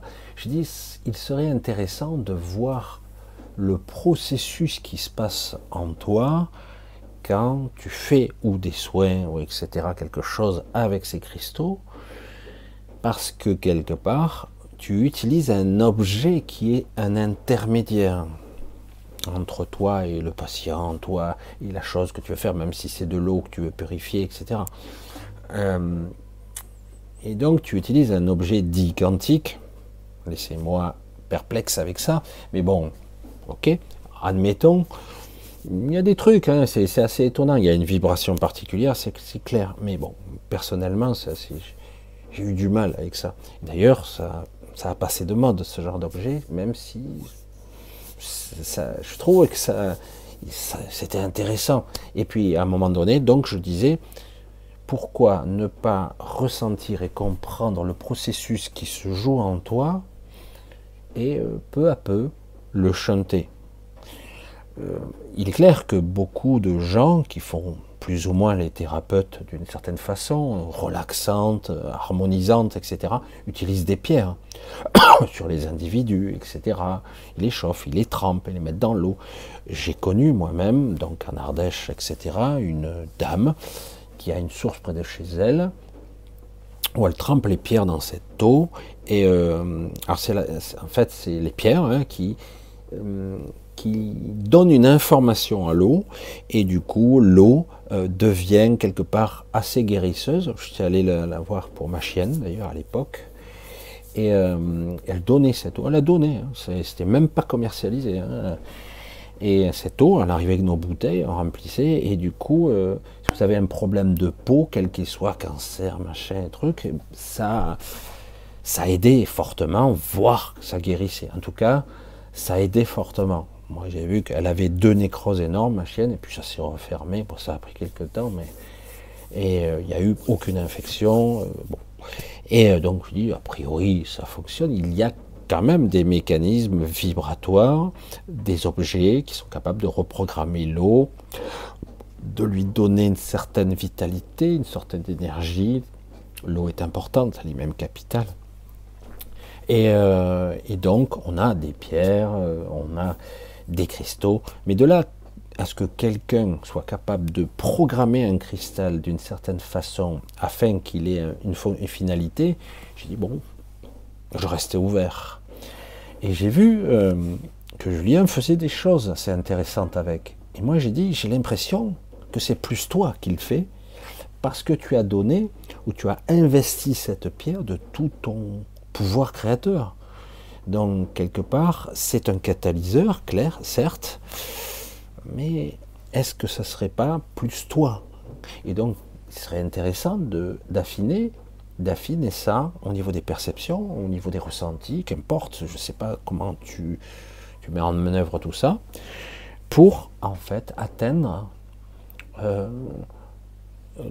la même chose sans l'objet. Qu'il n'y ait plus d'intermédiaire, en fait. Et voilà. Et du coup, je reste toujours un petit peu perplexe avec tout ça. Et les crânes de cristal, qui sont censés être. Alors, ce qui me laisse perplexe, c'est le côté crâne. Hein.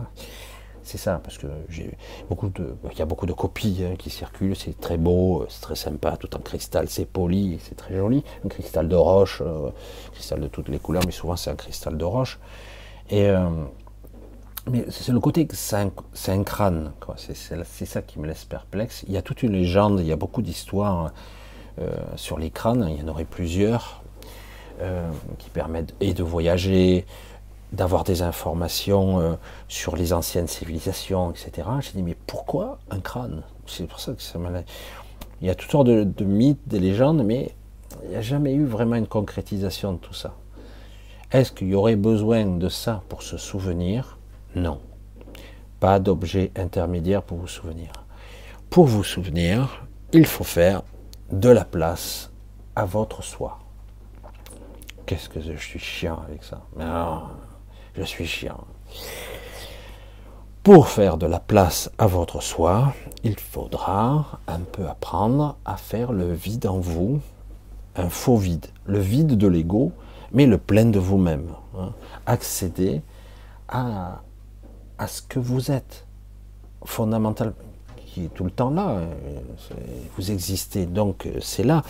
Mais le problème, c'est que tant que vous êtes pris dans la matière, pris par les par euh, les peurs, les doutes existentiels de la vie, les soucis, le quotidien, etc., vos pensées, votre émotionnel, etc., il n'y a pas la place. C'est seulement quand on a une idée, euh, ça m'est arrivé, mais ça me gonfle. J'étais un peu bricoleur quand j'étais jeune, mais je suis moins bricoleur, j'ai plus envie de m'emmerder, mais bon, malheureusement, il y a toujours des trucs à faire. Et des fois, j'arrive pas à trouver la solution, parce que ça me gonfle. Je, je suis un peu maladroit, c'est pas mon truc. Il y en a certains qui adorent ça, qui s'éclatent. Et alors du coup, je suis là, j'arrête. Je dis bon, j'ai pas la solution, j'y arrive pas, il faudrait de l'aide, il faudrait des outils, il faudrait investir un peu dans les outils, etc. Et puis d'un coup, je fais le vide. J'ai la solution. J'ai pas réfléchi, j'ai pas pensé comment, comment, comment. Non, je fais le vide. Je reste euh, là, les bras ballants, pratique. Et j'attends j'ai la réponse. Et j'ai la réponse. Et à un moment donné, bon, allez, ah, je vais essayer. Ah ouais, ça fonctionne. Ok, merci, super.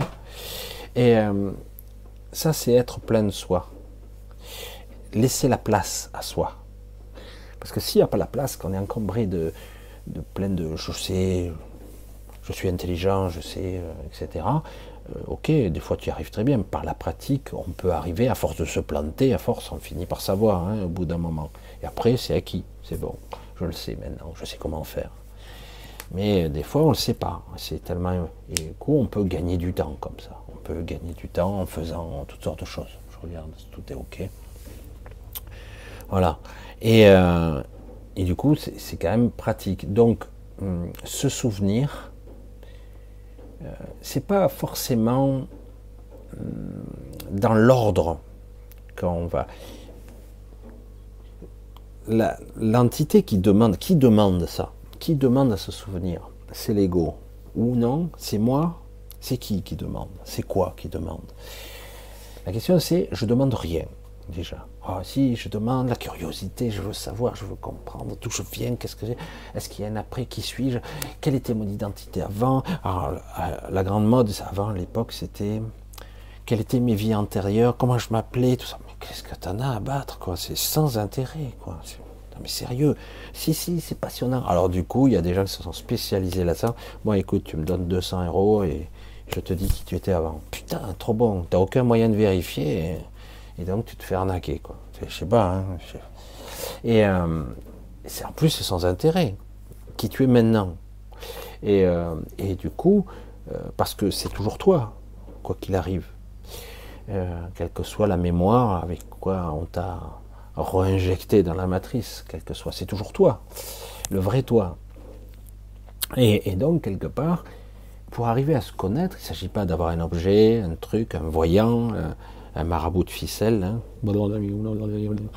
Ça y est, fume, fume le calumet de la, de la paix et peut-être tu vas voir, tu vas voir des trucs tout jaunes et verts, fluo qui vont voler partout.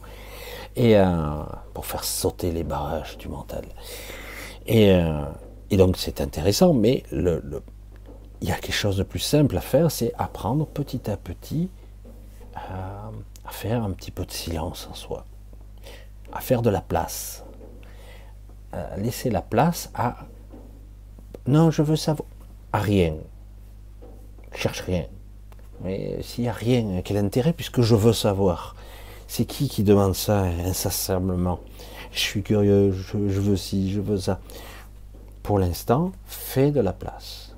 Et tu t'apercevras que dans le l'apaisement de ton ego, de cette pensée, de ces, de ces fantasmes, de ces projections, euh, de ses peurs, de ses doutes, petit à petit, en apaisant ça calmement, s'aperçoit que c'est pas vide, c'est plein déjà.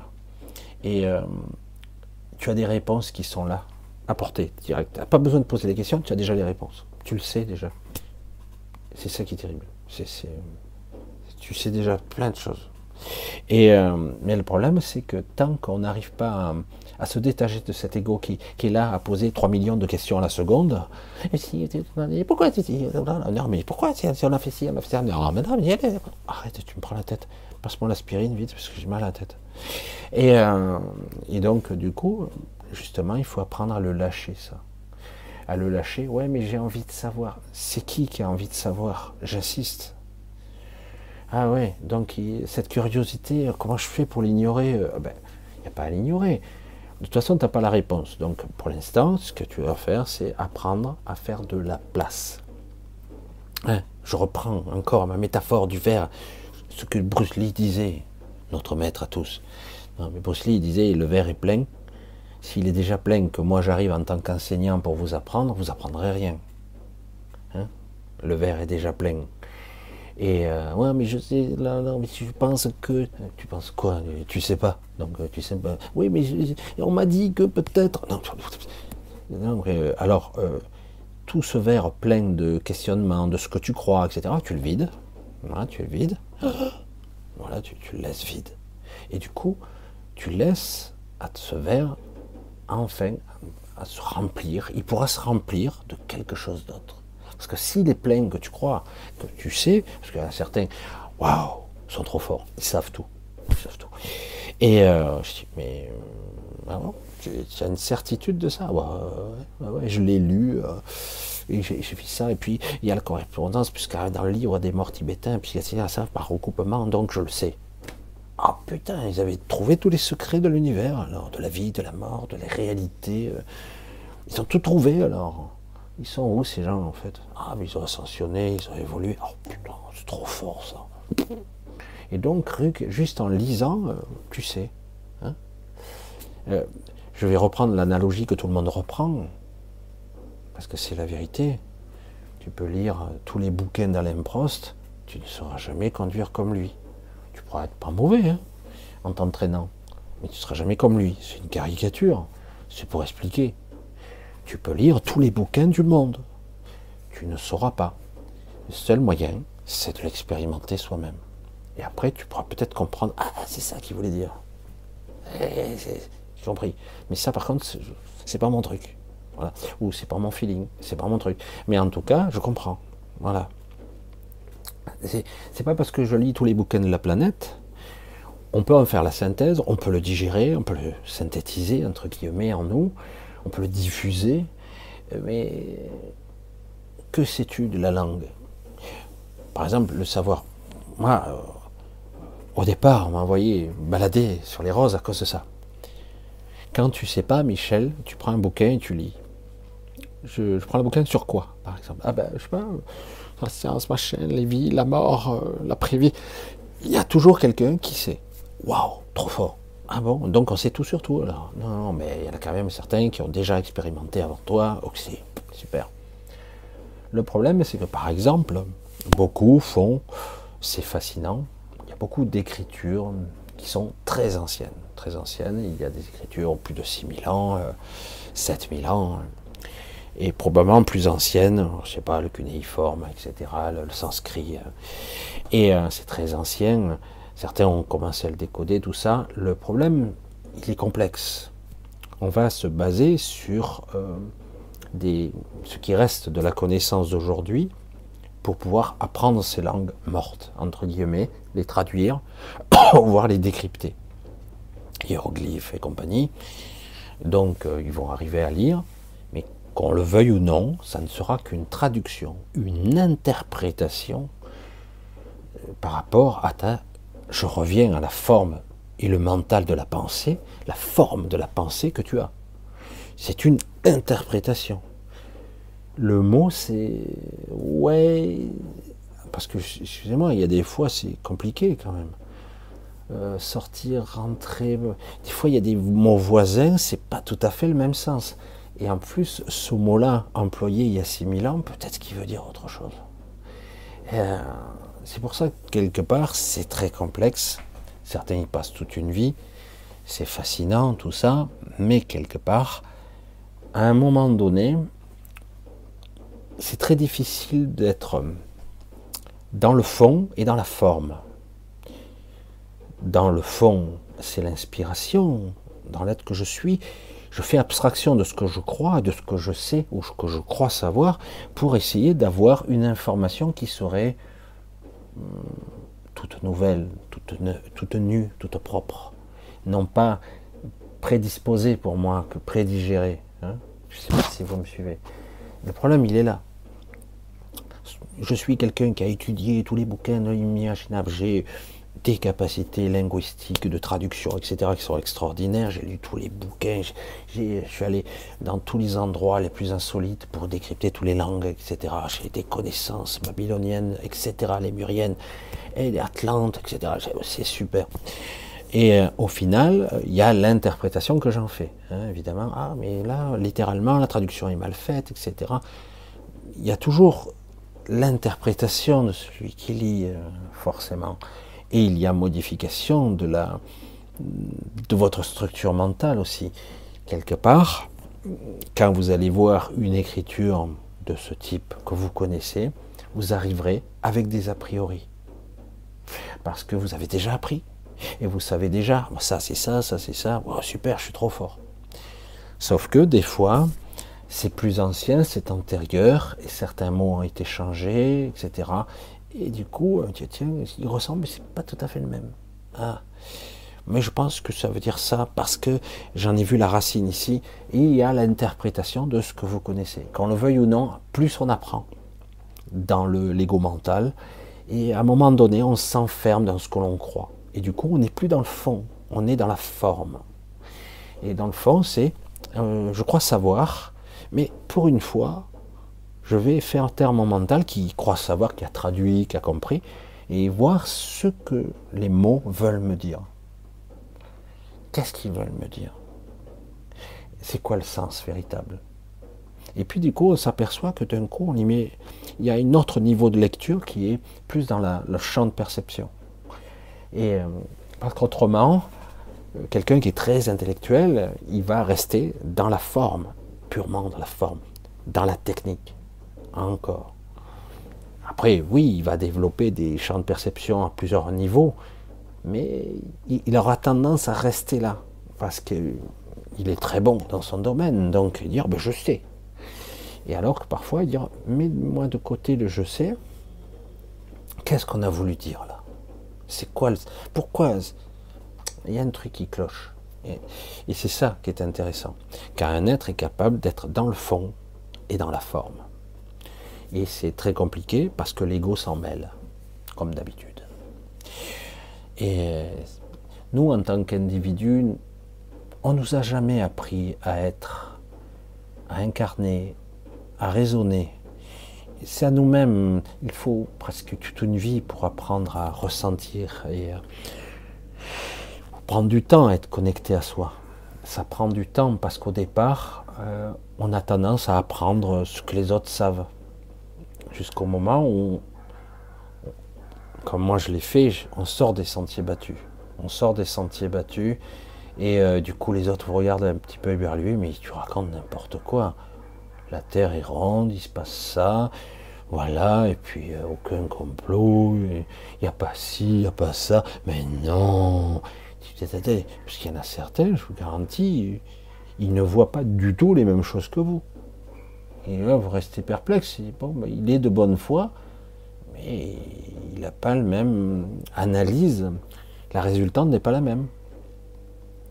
Moi, je dis, j'ai discuté avec une personne, c'est pour ça que ça me laissait éberluer, quand il y a eu le fameux pass sanitaire, le pass vaccinal par la suite, moi, de par l'histoire, je ne suis pas juif, mais de par l'histoire de mon grand-père qui est mort en camp de concentration, qu'on interdisait, qui a été interné en France, Hein, puisqu'il était catalan, on a oublié les Catalans. Les Catalans aussi, ils ont été internés en France dans des camps parce qu'on ne savait pas où les foutre. Puis après, on les a balancés en, euh, guerre. Hein. Comme Charles Canon, ils se sont, retrouvés tous morts ou tous en camp. Hein, il n'y a pas eu que des juifs qui ont été. Il y a eu aussi, etc., torturés à mort, mon grand-père, etc. Ça a duré longtemps, il est passé d'un camp à un autre, etc. Mais c'est vrai que c'est assez passionnant quand même de voir comment ça fonctionne. Quoi. Mais bon, je vais pas rentrer trop dans, dans l'histoire de tout ça. Mais c'est vrai que c'est assez. Ça, reste perplexe quand même. Bref, je, continue pas, c'est pas la peine. Euh. Ah, je vois que ça discute d'autre chose. Ah ouais, ok. Allez, on va continuer, on va voir. Si ça revient, on verra. Euh, non, ça c'est autre chose. Ah oui. Non, non, je redescends. On va redescendre. Ça, je l'ai déjà vu. Denise, parent, j'ai avant de dormir une vibration à l'intérieur de moi qui me surprend. Peux-tu m'expliquer si possible? Alors, euh, Lorsqu'on est un petit peu en première phase d'éveil, on va dire ça, d'éveil, je prends conscience de certaines choses et tout, mais je maîtrise pas bien. Mais en des phases quand même d'éveil, de prise de conscience, euh, d'état de présence, on va l'appeler comme ça aussi. Les premiers temps, euh, il y a justement perturbation entre ego, contrôle et ressenti. ça se perturbe, c'est pas très aligné tout ça. Alors du coup, euh, il y a à un moment donné un état de présence qui s'aperçoit d'un changement vibratoire entre ton, entre, on va dire d'abord ton corps énergétique et ton corps physique. Ça crée une vibration interne qui, qui se dissocie à un moment donné du corps physique. C'est comme une séparation. Ça ne veut pas dire que c'est scindé, hein, c'est toujours connecté. Mais il y a hum, des synchronisations. Euh, au début, je voulais contrôler le processus d'une certaine façon avec des techniques. Et euh, je me retrouvais avec des tremblements, des sensations et un bruit assourdissant des fois. Du bruit, carrément. Qu'est-ce que c'est ce truc?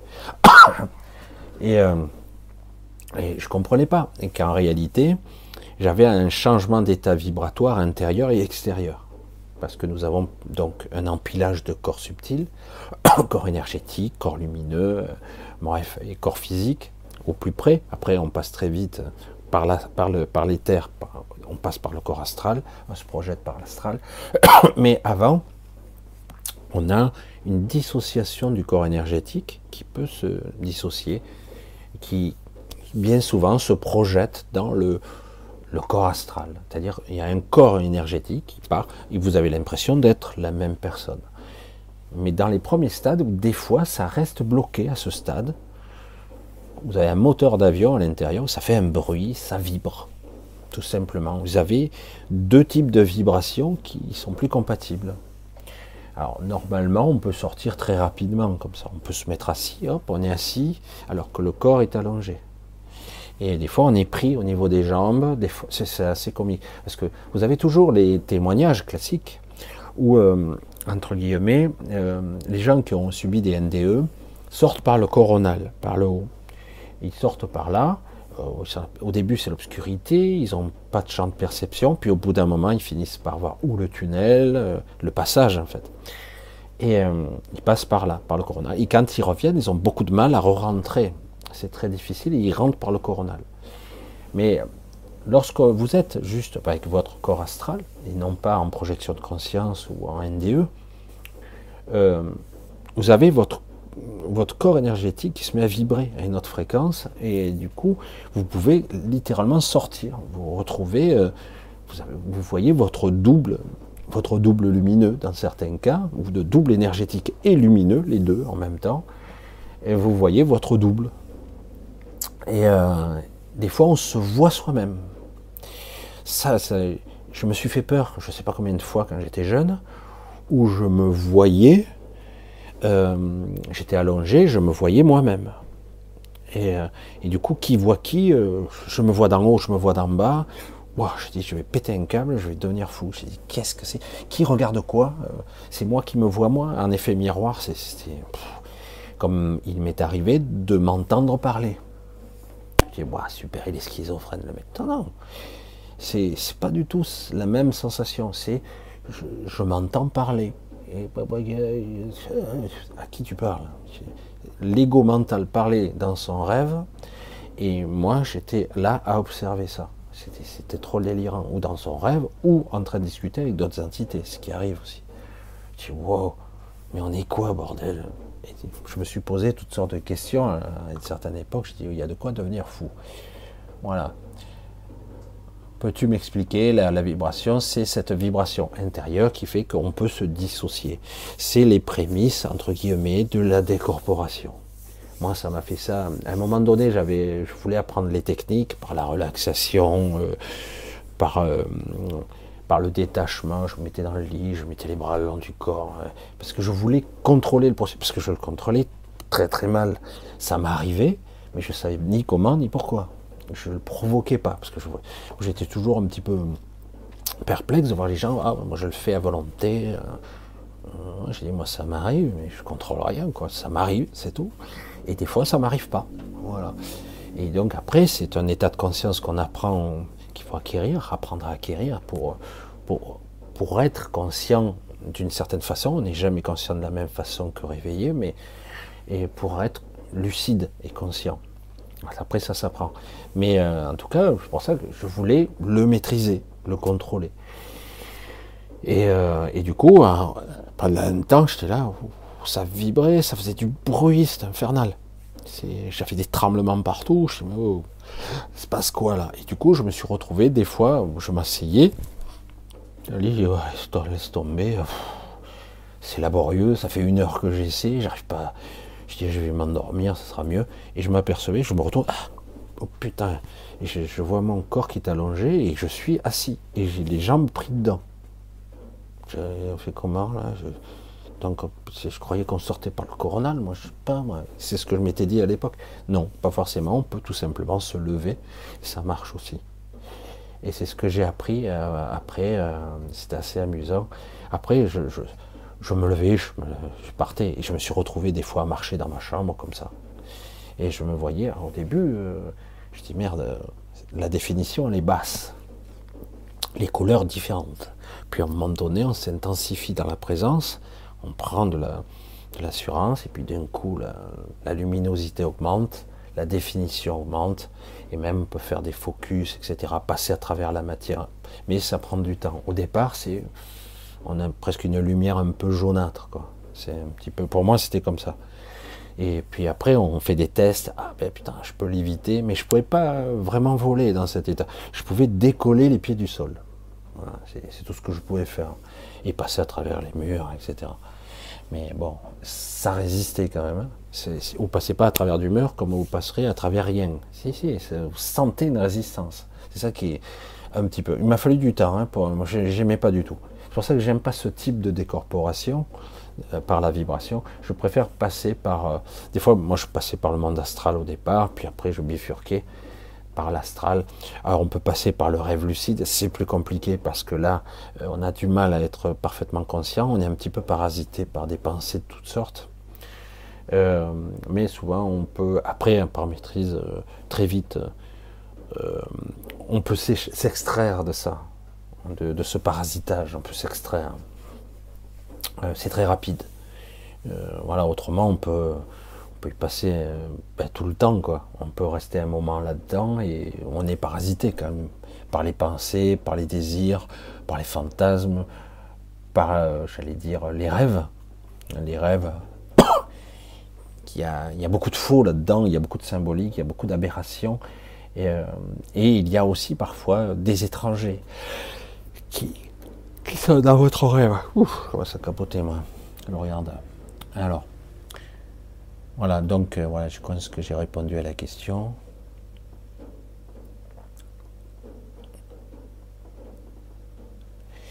Alors, tiens, Lynn, justement, qui est là. Michel, est-ce que les épicéens ont la capacité de se protéger si on tente de les, neutraliser ou pas? Ils sont très très puissants. Alors, euh, je vais donner le plus d'infos possible parce que Lina, je vous l'ai dit, elle a une équipe avec elle. Alors, les épicéens, c'est à la fois un individu, et ils sont reliés à 33 000 individus. C'est une sorte de cortex cérébral pensant de 33 000 individus. C'est un schéma, c'est une, un labyrinthe, un maillage de pensée, un schéma de conscience collectif. C'est pas un individu. Euh, ils ont, ils sont, euh, ils sont, ils peuvent pénétrer dans notre champ de conscience, donc mentalement, c'est ça qui est, difficile pour nous. Ils ont cette capacité-là.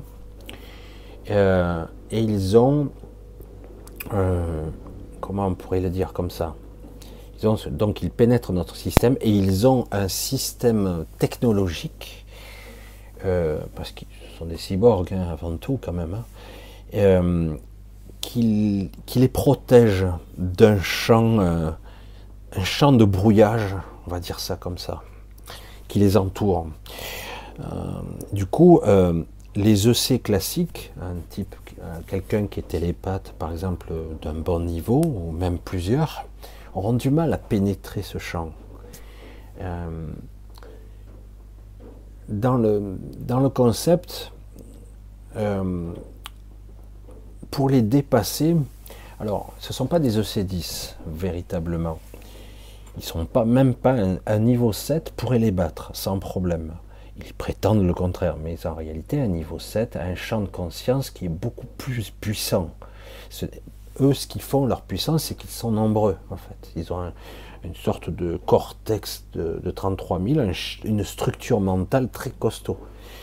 Et, en plus doté de technologies qui les protègent, qui brouillent. Et donc, de par ce biais, comment arriver à les neutraliser Normalement, euh, un télépathe un petit peu confirmé peut les prendre par surprise, de vitesse. Euh, le but est de pénétrer leur champ de conscience.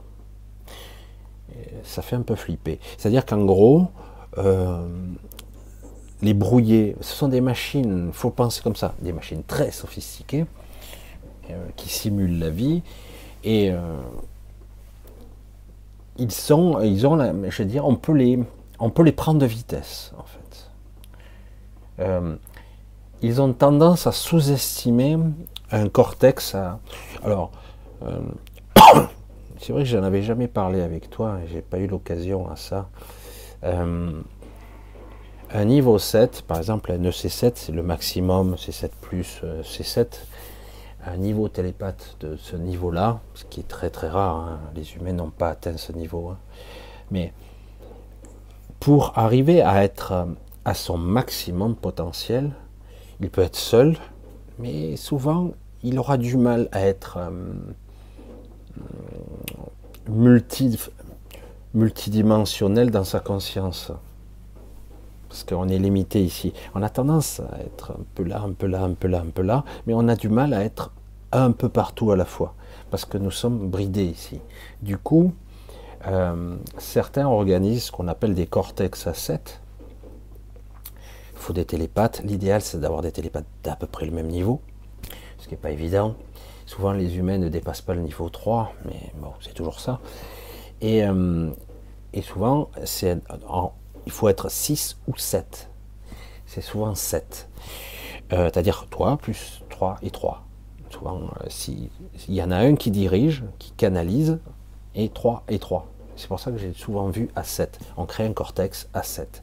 7 individus qui prêtent, qui prêtent, qui, donnent leur capacité temporaire à l'individu central ça lui permet d'avoir un cortex à 7. Tu te dis, face à un cortex à 33 000, c'est rien. Eh ben, si ce sont des vrais télépathes, contrairement à des machines, eh ben, le potentiel est considérable. Euh, pour revenir à Cilia, Cilia, que pour que certains connaissent, je ne sais pas qui, a suivi l'histoire de Cilia. Cilia est une télépathe de niveau 6, et comme son père d'ailleurs. Euh, et euh, Cilia, donc, a la particularité, elle, s'est fait souvent agresser, elle a eu souvent subi des attaques psychiques, souvent. Et comme par hasard, ce sont des, des EC6 ou 7 qui l'agressaient avec un cortex comme ça, organisé et structuré comme ça six individus autour de quelqu'un qui dirigeait et elle subissait des attaques psychiques à cause de ça. Euh, par son potentiel, elle arrivait à résister parce que parce qu'elle est ce qu'elle est, mais euh, c'était très très perturbant et très puissant. Ce qui prouve bien que des êtres inférieurs, même si ce sont des télépathes, ont été capables de la mettre en difficulté. Euh, pour moi, les épicéens sont j'ai pas pu tester moi personnellement. Je n'en ai approché qu'une fois réellement, un, c'était beaucoup de malaise. Dans le potentiel, donc on doit pouvoir, je pense, en créant une sorte de cortex, c'est-à-dire avec une équipe, euh, il faudrait donc 3 et 3, un qui dirige et les autres qui prêtent leur pouvoir, leur capacité euh, à projeter. On doit pouvoir brouiller et neutraliser ces individus voire, j'allais dire, les éteindre. Et si on en éteint un, on éteint tout le réseau. C'est ça qui est intéressant. Parce que un système de réseau avec euh, tout un système qui se relaie, euh, c'est ça le, problème. S'il y en a un qui est, qui est neutralisé, tout le réseau tombe en fait. C'est ça qui c'est à la fois puissant et très fragile. Donc, moi j'ai jamais pu tester, mais je pense qu'un Cortex 6 plus 1 devrait pouvoir y arriver.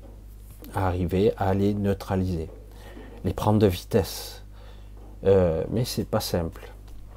Euh, ils sont très difficiles à localiser, à ressentir parce que on voit bien qu'au niveau de la présence, il n'y en a pas.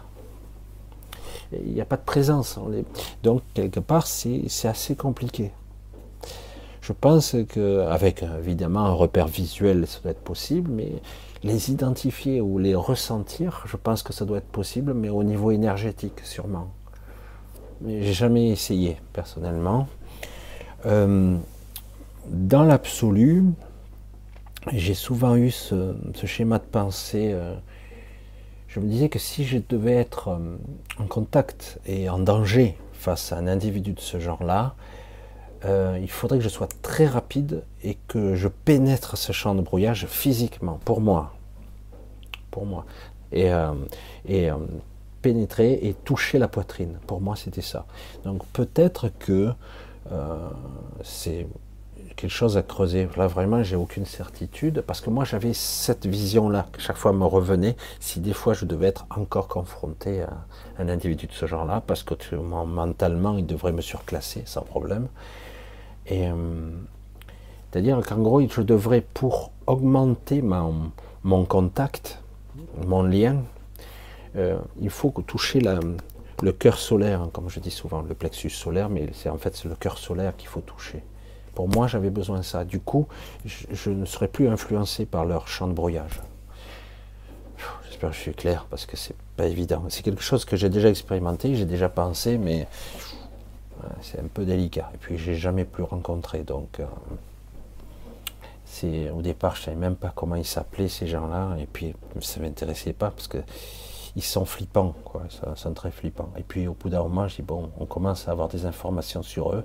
Ça veut dire que quelque part, ils sont en train de, de perdre leur taux de puissance quand même, parce que avant, on ne savait rien. Voilà. Bon ben, donc euh, ouais, voilà. Donc Lynn, j'espère que ça va un petit peu t'aider. Oui, on peut les neutraliser de toute façon, ils ne sont pas immortels. Hein. Titi, une fois que la Merkaba est activée, à 9 dixièmes de la vitesse de la lumière par rapport au 34 fatigué, c'est quoi la suite quand on s'en sert? Alors, euh, la Merkaba, la Merkaba peut aller, euh, c'est, on va aller dire, c'est du tachyonique, c'est du, supraluminique, quoi. Euh, on défie les lois de la physique, on n'est plus dans l'espace conventionnel, d'accord? On n'est pas au 9 dixième de la vitesse de la lumière, on dépasse la vitesse de la lumière, on n'est pas en espace conventionnel. Dans l'espace conventionnel, on ne peut pas dépasser la vitesse de la lumière, mais lorsque vous êtes dans une Merkaba, donc vous êtes déphasé, vous n'êtes pas dans le même plan physique, vous pouvez sans problème avoir, euh, vous êtes dans supraluminique. Donc déjà, je sais que ça paraît dément, c'est pas possible. Oui, sur cet espace tridimensionnel, c'est clair, on ne peut pas aller plus vite que la vitesse de la lumière. Mais dans euh, d'autres phases, bien sûr que si. Et en plus, ça ne fonctionne pas de la même façon. La lumière elle-même, l'énergie, la pensée, tout ça est en relation étroite. Après, à quoi ça sert? Ça sert à voyager. Euh, vous n'êtes pas tous des voyageurs potentiels euh, illimités. Vous avez une énergie qui est limitée. moi, c'est ce que je constatais au début. Par exemple, vous voyagez, vous vous retrouvez vite euh, quelque part épuisé, fatigué. Mais en fait, c'est un problème d'énergie. Une Merkaba, c'est un véhicule supplémentaire. Un véhicule qui vous permet de passer parfois même de l'astral. L'idéal, c'est de passer de l'éther dans une Merkaba, mais bon, certains passent de l'astral dans une Merkaba. Normalement, on ne peut pas sortir, mais s'il y a une Merkaba, normalement, on ne peut euh, s'en extraire et du coup ça devient un véhicule. C'est un vaisseau. Et on peut voyager beaucoup plus loin sans fatigue, euh, sans épuisement. Hein. Parce qu'on n'a pas l'habitude. La plupart des gens restent dans l'astral, point final. Ils tournent en rond dans cet univers qui est certes vaste, mais illusoire. Illusoire, totalement chimérique. Voilà. En fait, c'est un véhicule qui aura beaucoup plus d'autonomie, de performance, euh, et euh, voilà, peut aller où tu le souhaites, où ton intention te pointe. Le problème, c'est que bien souvent, comme tu ne sais pas au début, donc il faut avoir une intention beaucoup plus pure. de la même façon, quand moi j'ai eu ma, NDE en 89, euh, j'ai émis le souhait très puissant de vouloir rentrer chez moi, sans savoir où c'était. J'avais juste l'envie, le désir puissant. Donc c'était ça en fait, le plus, le plus performant. Et, euh, et, donc le désir a été le plus fort, et donc j'ai pu me diriger. Ça a créé le passage.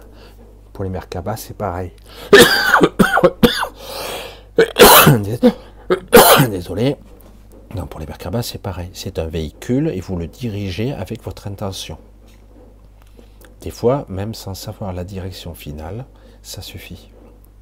Il suffit simplement d'avoir le désir. Euh, une fois, euh, ça a été simplement le désir de d'aller quelque part ou rencontrer d'autres personnes comme moi, des voyageurs, etc. Et je me suis retrouvé instantanément, j'avais même pas fini la formulation, j'y étais. J'ai dit, je voudrais rencontrer d'autres personnes qui, qui voyagent comme moi et pour pouvoir discuter avec eux. Et j'y étais. J'avais plein de gens en suspension euh, dans des endroits insolites, avec des statues gigantesques. J'ai dit, mais qu'est-ce que c'est cet endroit? Et euh, certaines lévitations, décidément, un chat dans la gorge. Donc c'était assez intéressant. Voilà, c'est une façon de, de se déplacer. un chat dans la gorge. Alors, euh, oui, ben je crois que bon, pour ce soir, on va, s'arrêter parce que ça donne un petit peu le là. Je pense que ça a été quand même assez intéressant ce soir. On a un petit peu parlé de, de certaines choses. Donc, j'espère qu'on va y aller. Vous allez un petit peu être capable de, petit à petit, de comprendre, mais il ne s'agit pas non plus d'être d'être toujours des experts. Hein. Vous n'êtes pas toujours. Faut-il vraiment être un super voyager consciemment dans l'astral? Non, pas du tout. Paradoxalement, même si quand on est fatigué physiquement, qu'on voyage le plus facilement. Pour moi, en tout cas, ça ne veut rien dire. Il y a c'est pas parce que le corps physique est fatigué qu'on ne peut pas voyager différemment. Euh, non, non, ça n'a rien à voir. bon, allez. Je vais couper parce que j'arrive plus. J'ai un petit peu un petit coup. Alors, je vais vous remercier. On va, on va couper. On va se revoir bientôt. On arrive à la fin du mois déjà. Oui, fin janvier euh, déjà. Alors, euh, on se revoit en principe mercredi à 20h, 2h du matin pour moi. Euh, je vous embrasse tous, je vous remercie tous comme d'habitude, vraiment et sincèrement, pour ceux qui me soutiennent financièrement, je vais essayer aussi de répondre à quelques. J'ai eu quelques messages répondus, mais il y en a quelques-uns. Mais comme toujours, euh, vraiment merci beaucoup parce que ceux qui me font des virements, qui me font des virements, des fois je ne peux pas les contacter, mais du coup je le fais ici. Euh, même des petits virements, c'est gentil de toute façon. Mais comme toujours, je dis, il n'y a aucune obligation. Hein. Mais, mais c'est quand même le bienvenu, bien sûr. Elle est bonne.